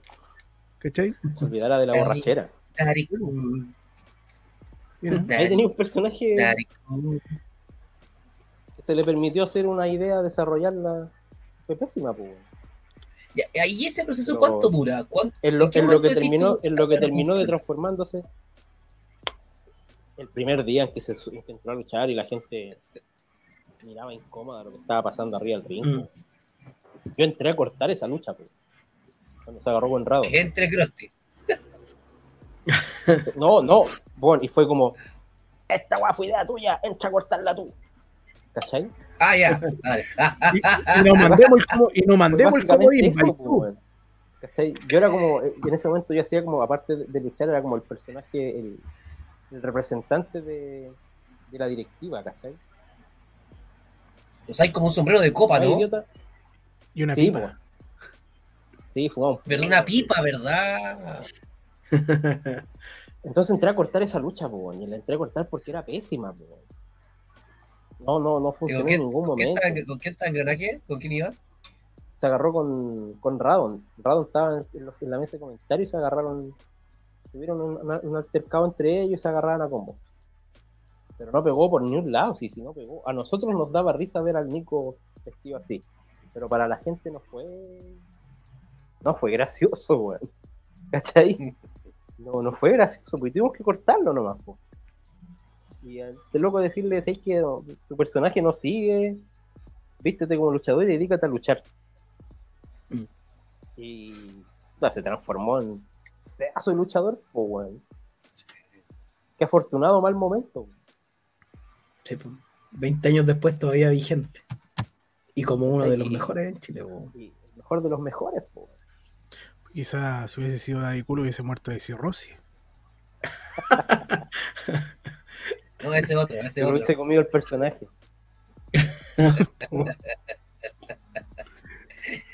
Oye, Oye, yo, dale, yo quiero, yo- los invitados tienen una patada en los hocico que yo la pego. Eh, a castigado no se lo pegamos porque el programa estuvo muy bueno que alcancé a pegarle la patada en los hocico. Te cagaste, básicamente. Básicamente, no, es que, es que ya me hizo un final Bob la última vez y no, no, no, Lo recordó y de ahí no, no quiso pegarla. No, y te dio miedo mal, que te lo pueda volver a hacer. Exacto. En el gen ahora, cuando, Claro. cuando ¿Y qué es. Em, voy con, con la patada en los y esto, y esto al comidillo de la gente. eh, hay muchas cosas que, que uno guarda en la interna y no tiene confianza. Te lo pego porque te quiero y por la confianza que te tengo. Menos mal. ¿Por qué no te fuiste a explosión, weón? Sabiendo que tenías ahí a los grandes, a tus grandes amigos. Pero espérate un poco, espérate, espérate. De weón. Espera, deja conteste, vos, que deja conteste. ¿Por qué no te fuiste a explosión? Eh, tenías a tus partners, a tus amigos, eh, tus amigos te querían allá. ¿Qué pasó cuando... ¿Por qué tomaste la decisión de seguir en Revolución y no irte a explosión? Es que tampoco es que yo tuviese tampoco grandes opciones. En ningún momento dijeron, Crossy, mira, tenemos armado explosión, ¿querés venir? Eso no existió así, pues. Lo que sí existió fue tiempo antes de eso, una reunión donde yo estaba metido en el grupo que quería generar cambios y quería hacer eh, otro tipo de, de dirección dentro de lo que había. Y eso que yo era muy cómodo con lo que quería hacer Guerra Titanes, pero yo encontraba que era muy válido el punto que presentaban los chiquillos de cómo se estaba manejando la web. Entonces yo apoyaba no solo a mis amigos, sino que a los que encontraba que tenían razón. ¿Cachai? Pero después de ese conflicto hubo un, una reunión donde tomamos algunos acuerdos que íbamos a llevar a cabo. Entonces me pasó de que sentí que también partes del grupo de amigos no- yo sentía que no cumplían con esos acuerdos que habíamos tomado. Entonces yo me quedaba medio solo, ¿cachai? Me pasaba mucho de que después yo llegaba y Camilo me decía, oye, ¿y tus amigos no han llegado? ¿Y dónde están tus amigos? No han venido. ¿Viste? Ya te dejaron votados tus amigos. po". ¿Cachai? Y entonces, puta, yo en ese momento decía, sí, pues bueno, yo deberían estar acá si quedamos de acuerdo en que iban a estar. po". ¿Cachai? Entonces tampoco era que yo iba a correr a buscarlo. En su momento yo me di cuenta que estaban haciendo algo. ¿viste? Nunca, creo que nunca lo he contado, weón. Yo me acuerdo que veía que ya había algo raro y ya, ya nos conocemos, pues, bueno. Entonces tampoco para mí era.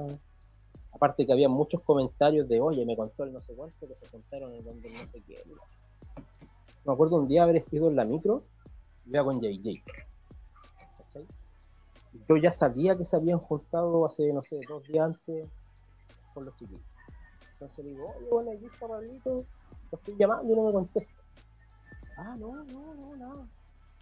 Y ella es penca para mentir, pues.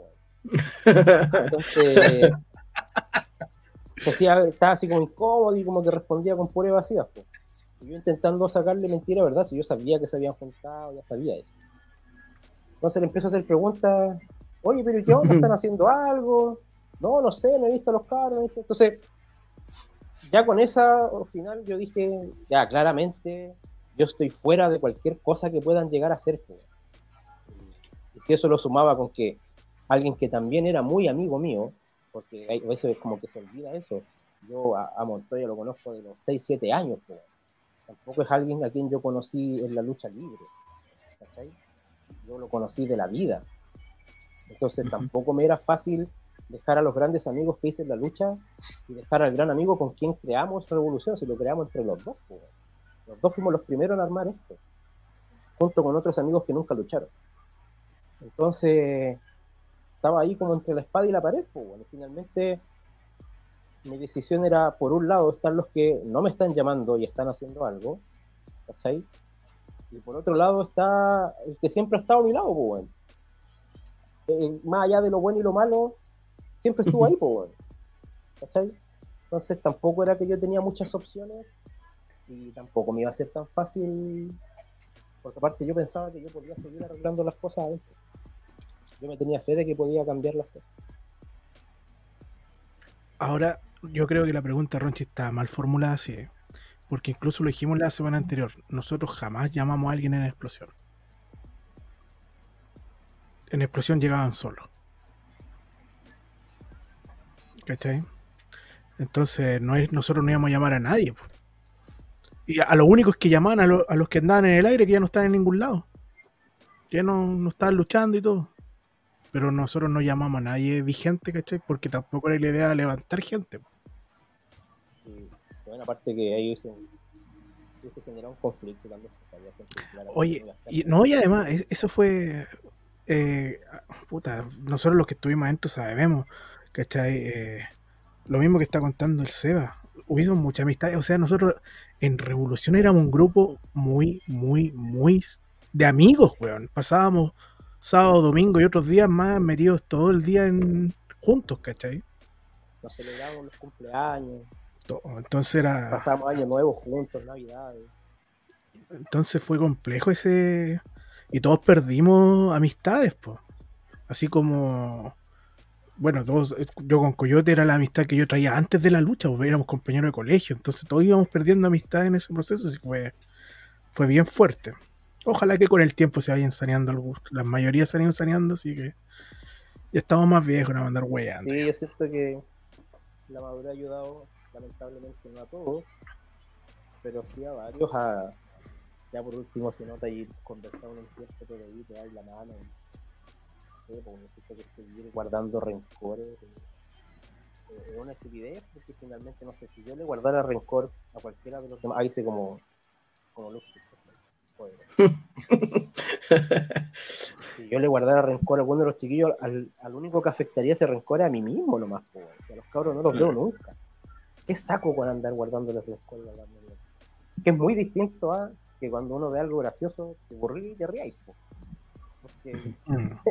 yo siempre he pensado que si nos reíamos de una cosa cuando éramos amigos, ¿tú creíste que me voy a dejar de reír después?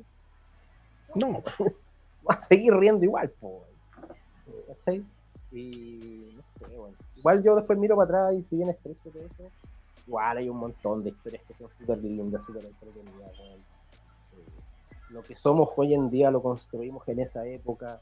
El piso que tuvo Guerra Titán, el piso que tuvo Explosión, se construyó entre el 2004, 2008, 2009, en el, en el Novedades, en el fondo de San Joaquín, ¿cachai? Entonces, es la base para todo lo que hubo después, entonces no podemos mirarlo con tanto rencor más allá de todo lo, lo- lo malo que pudo haber pasado, que lo bueno es mucho más. Creo que el gran error fue que le dimos más importancia a lo malo que a lo bueno. No tuvimos la madurez suficiente para sentarnos a conversar estas cosas desde ese- desde ese punto de vista.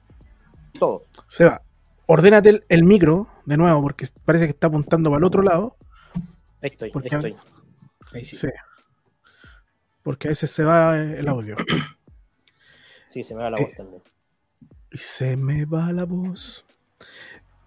Eh, Seba, eh, tu gran fracaso en el buqueo. ¿Tiene alguno que te diga, chucha, ahí la. No, no, no hubo cómo? Lo intenté, lo tratamos de arreglar, lo trabajamos y. Puta, el Nunca. iluminado. Mm. El iluminado porque estaba enamorado de ese personaje. Eh, estaba pensado para que fuese eh, la, la momia La nueva momia. tiempos. Porque había mucha. eh, no era solo el iluminado, el iluminado era el primero de otro, de otro tipo de personajes que iban a, a apuntar a, a un mundo como oscuro, distinto, mitológico. O sea, estudiábamos para hacer esta weá, leíamos libros para escribir esto.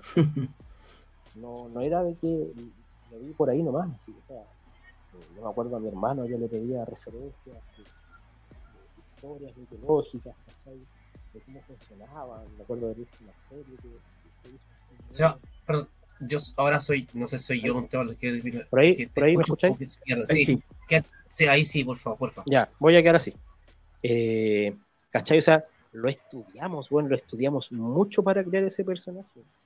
La- Marco no sé cuántas máscaras fue diseñando para crearle que sea de tela, ¿no? Que tenga forma, que sea con relieve, que sea de esta forma, aquí y acá. Eh, lo que iba a hacer no era solamente ya tenemos el diseño y la idea del personaje, sino que una vez que el personaje apareciera, iba a ir teniendo una serie de, de acontecimientos que iban a ir ocurriendo, ¿cachai? weón, era, era algo que estaba demasiado bien hecho, weón. Y como dice Torito, pues se, se cortó el hilo y yo siento que, que hubo muchos que le tuvieron, no sé cómo decirlo con las palabras correctas, pero quizás como que lo veían como hijo de, ¿cachai? Al iluminado. Entonces no había intención de que, no hubo una mentalidad de decir, oye, ya menos mal que nos dejaron con esta pega súper bien hecha, sigámosla así como va. Sino que como Mm. que antes de que ya agarrara vuelo era como, no, si esa guaya murió, matémosla. ¿Cachai? Y claro, pues terminó. Terminó sin ser el, el- impacto que pudo haber generado. weón. Creo que eso es de verdad algo que yo podría decir como. Sí, weón, fue un fracaso. Porque, eh, porque estaba pensado para que fuese otra cosa, ¿cachai? Que es distinto a que algo tú tengas una idea y después no resultó nomás. Y ahí pueden Claro. entrar varios otros factores. po. Entonces, de hablar de fracaso es como. no te resultó nomás, po. También hay un montón de ideas que salieron muy malas y que era como tirarse a la piscina y ver qué pasa, ¿cachai? Pero es como en la lucha, hay luchas que uno le pone todo y sale la lucha mala. No sale Sí, como po. uno esperaba, ¿cachai? O como también podía irte a la segura y agarrarte a machetazo y que te quede el pecho morado y que te peguen un antebrazo, rebotar en las cuerdas, volver, volver con el mismo antebrazo, que el otro rebote en las cuerdas, volver con el mismo antebrazo y después los otro pegarse una patada. Y te vaya a la segura y sí, la gente te va a aplaudir. Pero para hacer lo mismo que se hace siempre, prefiero arriesgarme con algo que no me resulte. Yo. Oye, y ahora, la contraria. Uno de tus grandes aciertos que digas, sí, weón, esta weá fue la raja, descontando el mateísmo. Me cagaste la respuesta, weón. Ya lo, ya lo, ya lo hablamos. Pero ya, los nerds, Los nerds. Sí. los nerds. Los nerds. Porque también hubo una pega de La misma línea. los chiquillos presentaron su. Es que los chiquillos presentaron sus personajes. Me presentaron sus ideas de personaje. Y era algo justamente que no les calzaba por ningún lugar. ¿Cachai? Era como, no, chiquillos, esto no es para ustedes. Y explicándoles por qué no, no era para ellos. Y, pucha, le- les molestaba, ¿cachai? Yo sé que les molestaba que les haya dicho que no. Pero les dije, cabros, lleguen a la casa, párense en pelota frente al espejo y mírense, po. Eran cabros chicos. po. Sí, pues, y después, y después conversamos de nuevo. Y cuando después vuelven, conversamos, yo les planteo la idea de los nerds, porque, como decís tú, los nerds ya habían existido, po, y quedaron votados, ¿cachai? Entonces, ¿por qué voy a reinventar la rueda si yo sabía que eso iba a funcionar? Y con ellos más aún, porque tenían cara de niños, eran niños, po, Mm. ¿cachai? Y explicarles de que esas huracarranas que querían hacer, esas corridas las cuerdas que querían hacer, las iban a poder hacer igual, solamente que el contexto bajo el cual las iban a hacer era distinto. Entonces yo le explicaba, le decía, mira, tú puedes salir vestido de luchador, hacer una tijera y es lo mínimo que la gente va a esperar que tú hagas. Por tu contextura física y porque eres un luchador genérico. En cambio, si entras como nerd, te cansas al correr a las cuerdas, pero de repente salí y te pegáis unas tijeras maravillosas o una plancha tremenda de las cuerdas hacia afuera, la gente va a quedar loca, po. Y no vaya a necesitar hacer 20 veces más. Con eso la gente va a quedar enferma. No me creían mucho hasta que pasó, po. Que tuvieron la lucha y hicieron, se tomaban este, esta fórmula secreta que les daba poder, ¿cachai? Y me acuerdo que hacen unas tijeras ca- carrusel, y la gente, weón, se paró y estaba, pero vuelta loca, po. ¿cachai? Y entraron los cabros más felices que la cresta, porque hicieron finalmente lo que querían, que era luchar, hacer ese tipo de movimientos, pero dentro de otro contexto y que la gente lo recibió súper bien, po. Porque era un personaje que iba a funcionar sí o sí dentro de el universo GDT, ¿cachai? Yo me acuerdo que les gustó tanto la idea a los cabros que, bueno, ambos eh, eran muy inquietos creativamente. Yo me acuerdo que después, cuando los ponís en el, en el feudo con los super trainers y ahí hay una explosión de creatividad entre esos cuatro, te tiraban ideas de promo, de weas que querían hacer, lucharon tantas veces, pero cada lucha fue distinta. Eh, y terminaron convenciéndose de que realmente podían hacer cosas buenas con eso. Tiene que ver mucho el, el cómo se, cómo, el cómo se va dando también. Es que te- tenían un, un peso los que hablábamos delante. Eh, hay veces que tú cuando le hablas de personaje a un luchador, juran que es como que tú le estáis planteando que hagan algo de 100% de lucha, ¿cachai? El Mm. repartidor de pizzas, el periodista, el taxista.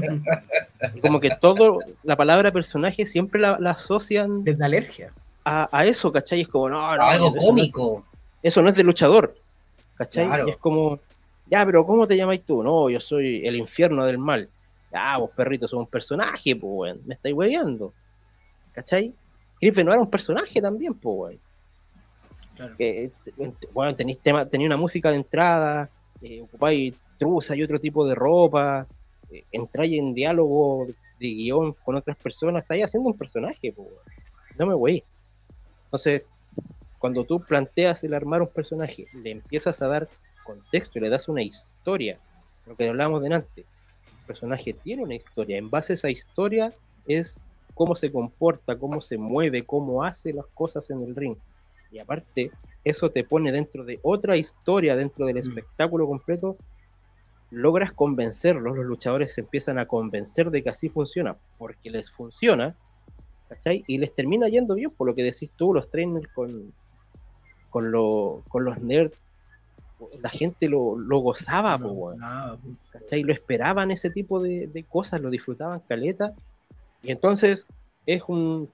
se transforma en un todo. Pues cuando tú estás disfrutando lo que estás haciendo, tú le entregas eso. Finalmente la lucha libre no entrega emociones. pues. Si tú entras triste y bajoneado a luchar, la gente no, no, no va a estar entretenida mirándote, pues, va- se va a contagiar con esa, con esa mala onda, ¿cachai?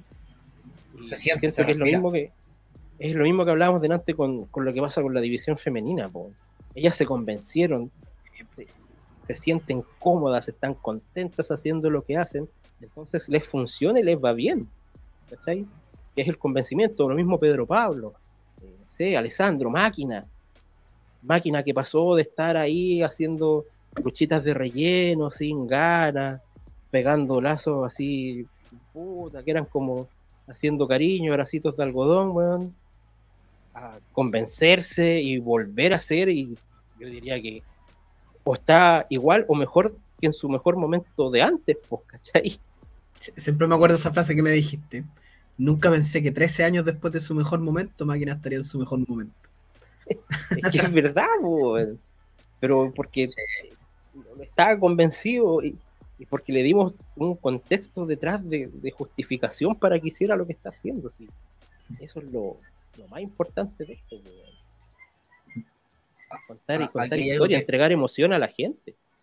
Ah, yo siento que también la gente, y voy a transparentar algo, porque lo que hablaste recién de, de- máquina, cuando máquina entra al, al- a la gorila position y termina el show, chao, chao, que estén bien, lo, que siempre digo, entro y lo primero que veo a máquina mojado para el pico, lo veo, me weón, y me largué a llorar, y en esa pasada a llorar agarré al Seba y me puse llorar con el.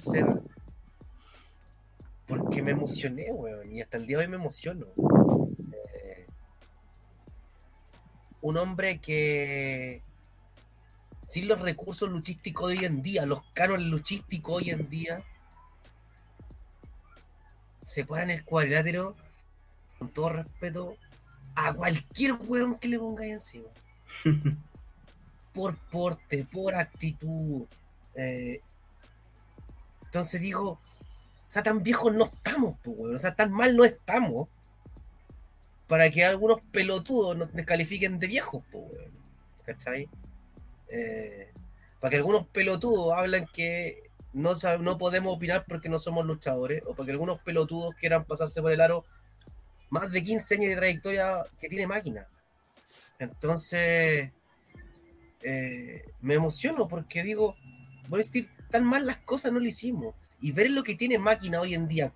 Yo le invito a la gente, están los videos disponibles, el capítulo 50, 51 y, y el aniversario en VOD, para que vean la forma que lucha máquina. No tiene que enviarle a nada a nadie. A ningún luchador.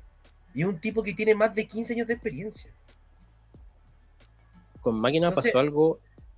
Dale, no. No, no, no, dale, dale. Es que se me Lo que emociona. pasa es que- con máquina pasó algo que fue muy, muy natural, weón. Muy, muy natural. Eh, máquina no estaba con ganas de luchar. Eh, le hablamos y lo con- fuimos convenciendo básicamente para que fuera a ayudar a los luchadores que estaban. ¿Cachai? Mucha que los luchadores que están puedan tener un triunfo frente a máquina para ayudarlos, para moverlos, para que luchen de otra forma. Y esa era como la, la, la- la mayor gracia. Y era como, eh, máquina, no te perdáis, para que nos veamos. Ya, y se entusiasmó. Pero el primer show que entra aparece y con el sola presencia física y, y- y la actitud, estamos hablando de que hay había mucho público que no era público de lucha, es público que entre Casual. público que se convenció durante la semana de ir a de comprar una entrada por el volanteo y público que iba pasando por el persa los morros que se les dijo, oye, lucha libre, quiere ir a verlo, conózcalo, ¿cachai? Y fueron. Y eso es, es así. Eh, entró y la gente se prendió, weón. Y el máquina entraba, pegaba, hacía dos cosas y la gente se prendió muchísimo. y de hecho era gracioso porque estaba atrás con el TAS y me mira así y me dice, ¿y qué hay a hacer ahora? porque la gente prendió mucho y no pensamos que iba a ocurrir, ¿cachai? O sea, yo le tengo toda la fe del mundo, pero no pensamos que iba a ocurrir así. Entonces, en la medida en que iba teniendo más participación y se iba metiendo más en alguna historia, la gente enganchaba mucho y la diferencia, el, pop que les dicen, eh, de cuando entraba máquina, cuando entraba otro, era súper distinto, po. ¿Cachai?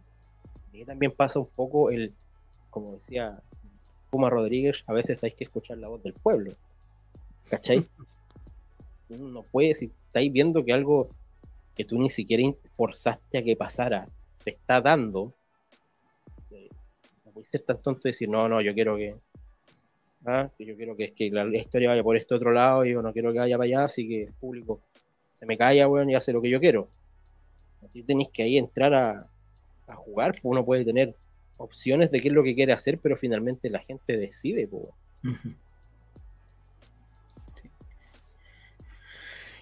Ay, ay. Oye, hoy en día, eh, ya en la actualidad, esa pega de mm, lo que hablamos al principio, los chiquillos no no todos recepcionan de muy buena manera la, las indicaciones, más que nada lo- los aportes que tú le puedes hacer. Pero sin embargo, quiero ponerte en ficción. Algún luchador que tú le veas técnicamente, histriónicamente, mucho, pero que tenga un personaje como la wea. Y que sea. Y tú le dirías, ¿sabes qué? Yo lo cambiaría al 100%. No sé, ahí más, tu mente cranea y, y- se- podría ser un golazo esta wea. Y la gente se va a correr la paja con la wea. sí. sé, sé que hay. No me quiera, no me quiera casar, pero como que me pilláis encima y no se me ocurre así de inmediato un nombre, pero hay, porque lo hemos conversado con. Yo sé que en algún momento le- les he nombrado, Mm. he nombrado gente que he visto, pero que yo le Mira, a alguien a quien yo creo que necesita mucho un cambio en su en la forma en la que trabaja ese personaje ahí para que se vea personaje eh, que lo tiene todo pero le falta siento reafirmar eso eh, que es Taylor weón. Ya. creo que Taylor es técnicamente y físicamente eh, debe ser lo mejor que hay hoy en día. ¿Cachai?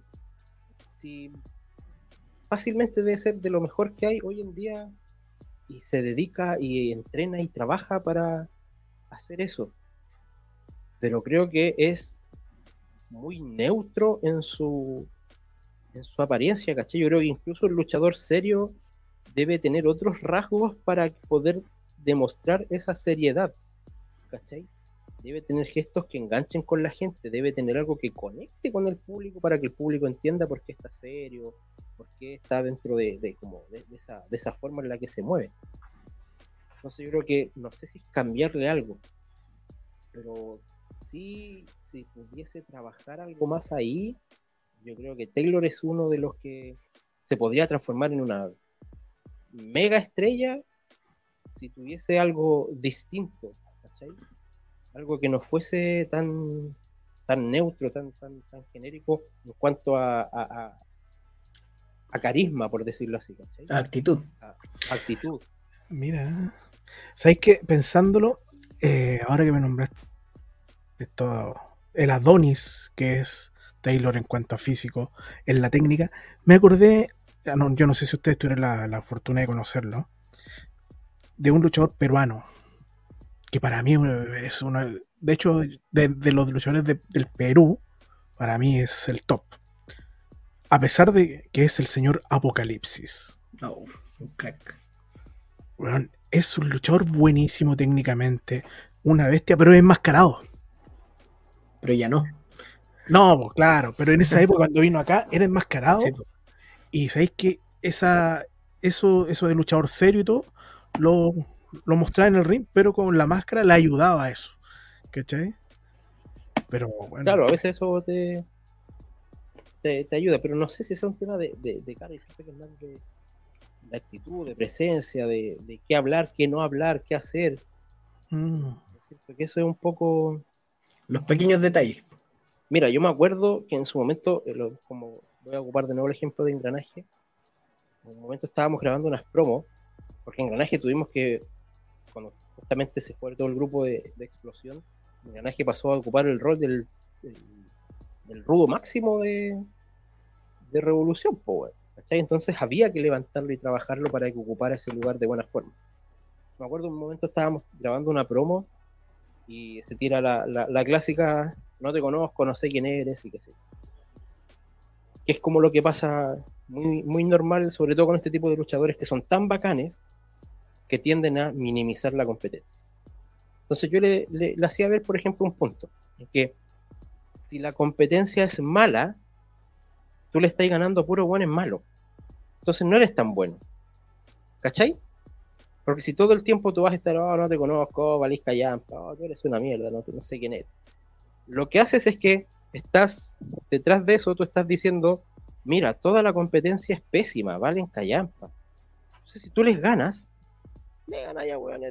de medio pelo, pues, weón.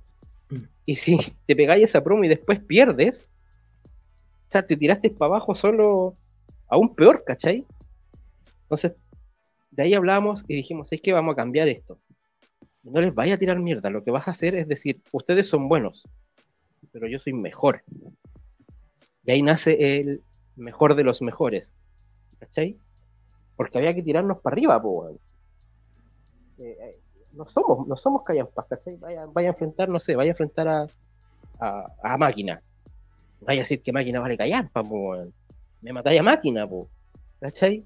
Entonces, no, máquina es bueno, pero yo soy mejor aún. ¿Cachai?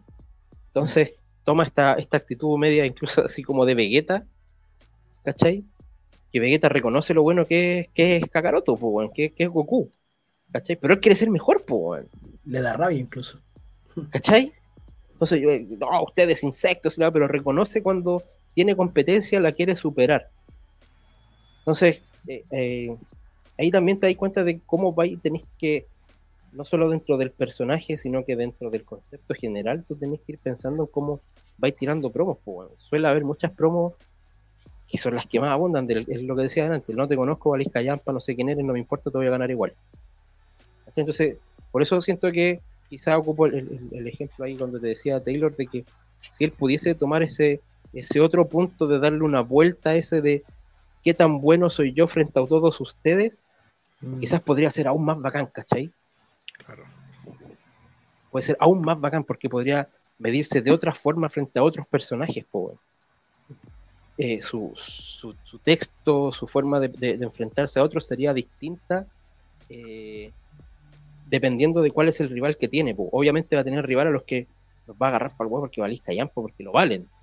¿Cachai? Dentro, digamos, sin tirar mierda, sino que dentro del, concept- del, contexto en que pensamos que todo esto es real. ¿Cachai? Eh, pero entonces también vas a tener ese otro eh, esa otra vuelta de tuerca. Así que yo lo, por ejemplo, tomo con ese, en el ejemplo de, engranaje, ya que fue justamente lo que pensamos, por dejes de ser el rudo que, que mira en menos, sino que posicionate por sobre el resto. Oye, eh, en honor al tiempo y pensando que ya estamos casi por cerrar, yo tengo una pregunta que no quiero que se me quede en el tintero. Que la... está haciendo sonar, weón? No sé, yo no soy. ¿Metiste la mano en algún lado? No, no, yo no sigo. Estoy aquí tranquilito. Em, hay una, frase que durante mucho tiempo quedó em, en la lucha libre chilena. Cuando habían cosas malas, se decía esta weá la buqueo Krusty. Nacieron eh, muchas generaciones posteriores a, la tuya, posteriores a la mía, que fueron adoptando esa frase sin saber ni siquiera el por qué. Eh, yo creo que el origen puede venir por el tema de las cajitas, que eh, fue una de las cosas que tú decías que en el papel sonaba bien y no funcionó, y, que al hacer un gran escenario, y mucha gente que después, como decís tú, al, encariñarse con su idea y que tú la echaras para abajo, también el, boca a boca hace que, estas cosas se vayan agrandando. Sin embargo, hay muchas buenas cosas, hay una visión detrás de, cómo trabajáis tú, hay mucha gente que en el camino eh, has ayudado a encontrar eh, el rumbo dentro de esta de la lucha. Durante todo este tiempo que tú estuviste afuera, eh, y que ahora ya estáis eh, nuevamente de vuelta al, ruedo, ¿sientes que el, ambiente de la lucha chilena ha sido injusto, ha sido ingrato contigo? Siento que es en general injusto, ¿no? ¿Se escucha bien? Sí, se escucha. Eh, siento que es en general injusto. Lo que te decía al principio también con, Castigador. Lo que pasa que hay algo que es malo, pero que tampoco yo lo encuentro que es tan malo, que es querer un poco romper los esquemas y, marcar tu historia. Eh, fue uno de los puntos que nosotros marcamos para crear revolución, ¿cachai? Entonces, cuando veo que hoy en día yo soy el viejo y los más jóvenes quieren romper lo que yo hice para marcar algo nuevo, tampoco es que me moleste tanto, ¿cachai? Porque creo que es parte de, del querer comerse el mundo de cierta forma. Entonces digo, por último, tienen ganas de hacerlo. Me molesta así cuando viene de, como decía mi amigo Cristian Hernández, me molesta la crítica constructiva de gente que no ha construido nada. ¿Cachai? Esa sí es, es como, sobre todo cuando viene de gente que después quiere hacer tu misma pega y termina hundiendo el buque, pues bueno. ¿Cachai? Pero más allá de que sea justo o injusto, yo siento que el tiempo le termina dando la razón a quien la tenga. ¿Cachai? Y si no ha habido algo que haya logrado superar lo que se hizo desde distintos aspectos, eh, por algo será, pues, ¿cachai? Delante hablábamos de querer llegar a una empresa top y ser bacán y no, que esto es lo top y es lo más grande. Chuta, pero cuando ese top es llenar un recinto chico, no sé qué tan top es, ¿cachai? cuando ese, ese, ese, top no, deja nada para la historia, no sé qué tan top es. ¿cachai? Eh, siento que después de nosotros, nadie, nadie, nadie, nunca jamás volvió a llenar el Caupolicán solo con luchadores chilenos. Nadie nunca más ha logrado mantener un show cada dos semanas y que vaya creciendo. O sea, que partáis de 60 personas y te quede gente fuera. En el Novedades quedaba gente fuera del Novedades. ¿cachai? vendíamos más de lo que era posible, tuvieron que limpiar el segundo piso para que nosotros pudiésemos meter más gente y cuando se estaba llenando el segundo estábamos peleando para que nos habilitaran el tercer piso. ¿Cachai? Entonces, siento que si esas cosas al día de hoy no ocurren, ni siquiera me voy a enojar con que me digan de yo. Porque, por otro lado, tú sabes alguna otra persona que haga esta pega y que tengáis como por lo menos para decirle algo malo. Como referencia, Vince Russo, nada más. no, no, no, existen, pues, bueno. Entonces, como decía mi amigo Camilo Carmona, te van a guayar porque vais de los primeros, pues, bueno. Mm. Al de los primeros todos lo ven, pues, bueno, al que va último nadie cacha lo que está haciendo. Soy súper poco humilde, cabrón. Está bien. Es que, es que esta pega, esta pega, weón, es. Es como la pega de cualquier escritor, de cualquier dramaturgo, de cualquier poeta, de cualquier creativo. Hay obras que son buenísimas y hay otras que no van a ser del gusto de la gente. Entonces, así no es, pues, weón. Imposible darle en el gusto a todos, sí, es imposible. Y aparte que pasa mucho, que hay gente que, mira, yo siento que todos quieren estar en la cima del árbol, llegar a la parte de arriba. Pero hay algunos que lo logran trepando y hay otros que lo logran cortando el árbol para que el árbol caiga y poder tocar la cima del árbol, ¿cachai? Me gustó.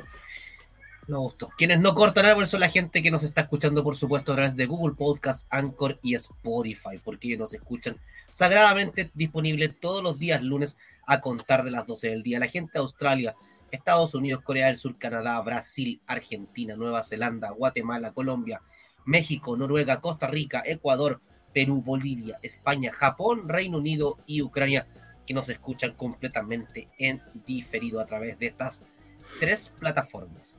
Seba Núñez y Panel, vamos haciendo las palabras al velcro, cierre. Yo le pregunto, Crosti, ¿usted es más amigo del velcro, el cierre, eh, los cordones?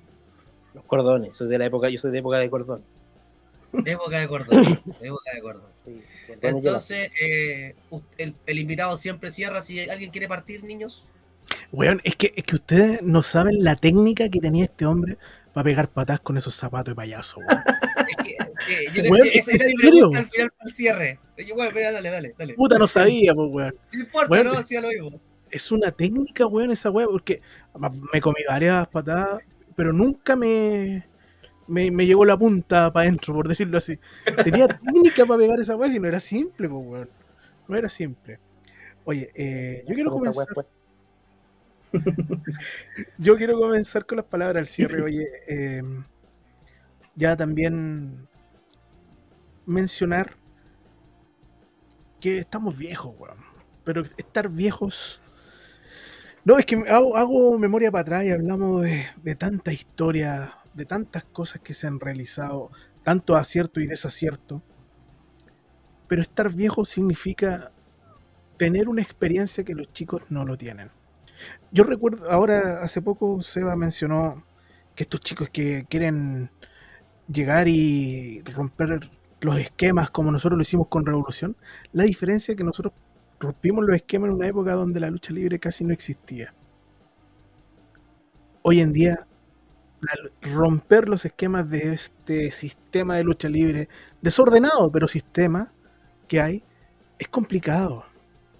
Entonces, romper los esquemas no es tan así. Yo creo que es importante, es fundamental para Pablito, si lo escucha Pablito, es fundamental eh, buscar, leer y analizar todo lo que se ha hecho para atrás, ve qué cosas han sido aciertos y tratar de mejorarla aún. Eso sería importante. Porque ya la lucha libre chilena ha tenido muchos aciertos. Ha tenido muchos aciertos, si no, no estaríamos hablando del 2023. Oh, conche su madre. 2023, weón. 2023 estaríamos hablando de la lucha libre chilena. ¿Cachai? Y entre esos aciertos hay mucho, mucha de la responsabilidad del invitado de hoy. Queda en el recuerdo la lucha de las cajitas, la famosa lucha de las cajitas, weón. Que tampoco, bueno, eh, bueno sí, es como la lucha de, ban- de banderas que se hicieron y muchos tipos de lucha. Pero también hay, otros hay otras cosas que, que la gente no conoce, no sabe, no recuerda. Como, como el, tema de, de los mateístas, que lo mencionó. El tema de los, de los nerds. El tema de haber enyesado a Gastón Mateo. Secuestrado en auto. secuestrado en auto y el auto entró, se lo llevaron en la maleta, al lado del cuadrilátero se lo llevan. ¿Cachai? Entonces, hay mucho acierto y desacierto.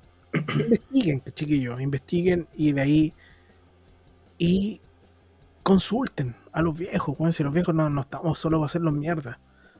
Los vamos a hacer mierda, pero integrándole y tratando de darle- darle algún un tips para que para que el asunto vaya para adelante. Eso es. Así que doy el pase a mis compañeros para que hagan su palabra al cierre. Ya. tomo la, la posta yo.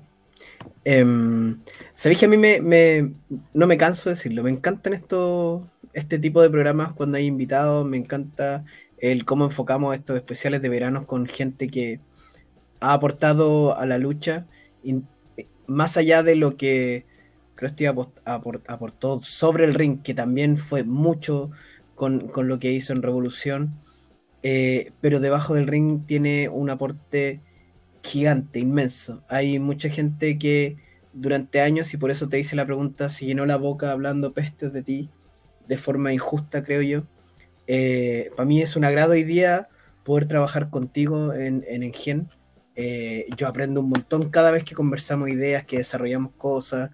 Eh, y, y soy, estoy eh, súper honrado de que gente como tú haya decidido volver a la lucha y seguir aportando desde su conocimiento y ojalá esa llama de aportar, de, de estar dentro del mundillo no se te apague nunca, porque de verdad era un aporte gigante para esto.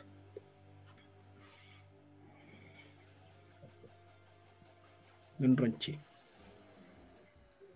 Mientras estaba hablando el tío Andy, traté de buscar las palabras correctas para decir lo que siento en este instante, pero no puedo. Hambre se llama. ¿Está directo? Eh, no. no, no estoy directo. Y tampoco tengo hambre. Es complicado porque con el Seba eh, eh, es un amigo, eh, en el sentido de. Podemos tener esos bucles infinitos juntos eh, aquí en la casa. Pongo la música. Con la música, con el abuelo y, y el Taz eh, y el Nico. Pero cada vez que hablo con estos jóvenes aprendo y sigo aprendiendo. Eh, odio los spoilers, pero puta que es, rico cuando estos pueden, se pueden hablar de lucha y el Seba habla de lucha. Es, eh, es como que, no sé, es como que te engaña cualquier profesor de la materia que a ti te guste y- y te expande el universo y te envuelve y te habla de lo que y wow, no voy. Eh, la tertulia incluye hueveo, la tertulia incluye weas de verdad, incluye ideas culiadas, que es como las que se han salido, así como estoy- salió el, el, el- el calabozo. eh, de ese tipo de, de canallas de historia. Em, quiero agradecerte por hacerme parte de este mundo, quiero, al igual que Torito, los dos los quiero mucho y, gracias por hacerme parte de este mundo cuando llegué. Y a pesar de los papeles y los, y los boletos para limpiarme el culo, creo que fue la parte fundamental porque ustedes me dieron el, el- el pie para entrar a esto. Me da lata cuando gente nueva se llena la boca y habla de que los viejos no sirven, que los viejos no hicieron nada.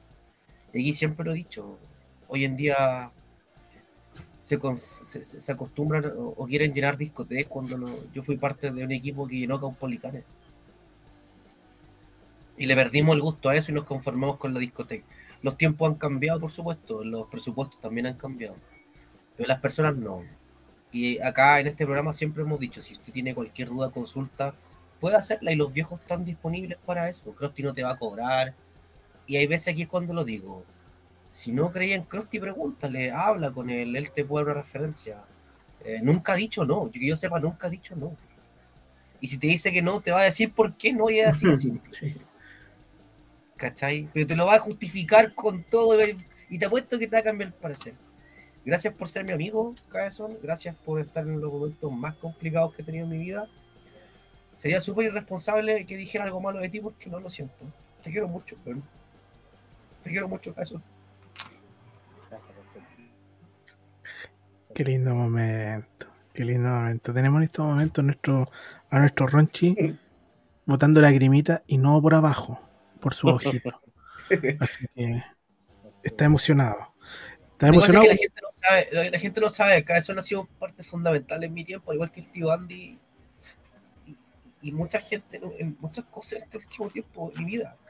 Y, y- no se los voy a contar, pero pero es cuando te das cuenta que tenía amigos al lado, weón, y esa weá no, no, no te las da la lucha, te la da la vida.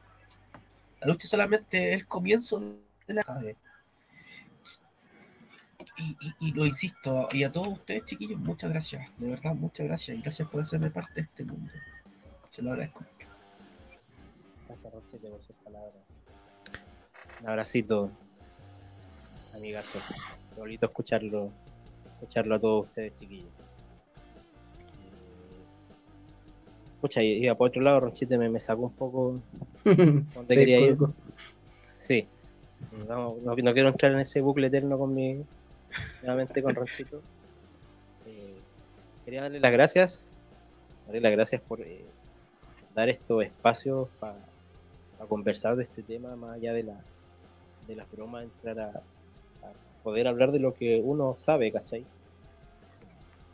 Yo no, no soy alguien que quizás pueda eh, tener la, patudez de armar una escuela y decirle a alguien que te voy a enseñar a luchar desde cero y todo eso, pero esta es mi área, pues es algo a lo que no solamente me he dedicado, sino que lo he estudiado también. Pues, eh, estudié comunicación, pude hacer un año publicidad, aprendí, en ese año publicidad aprendí mucho sobre crear personajes, sobre eh, crear historias, entender por qué pasan las cosas, por qué se hacen quizás a veces uno, y algo que yo lo, lo reconozco, y se lo reconocen muchas personas, a veces la pasión por esto, el querer hacer las cosas bien, hace que uno eh, no entregue las críticas de la forma correcta. ¿Cachai? Quizás Mm. mucha gente cuando uno se termina enojando o, o te sen- o- o uno mismo lo ha hecho sentir mal por no ocupar la forma correcta de explicar las cosas. ¿cachai? Sí, también hay uno, yo en este caso lo reconozco bastante como una falla, sobre todo en, el pasado, en la época revolución de aparte no mal acostumbramos a tratarnos a veces de mala manera entre todos, porque para nosotros no era mala, era la correcta.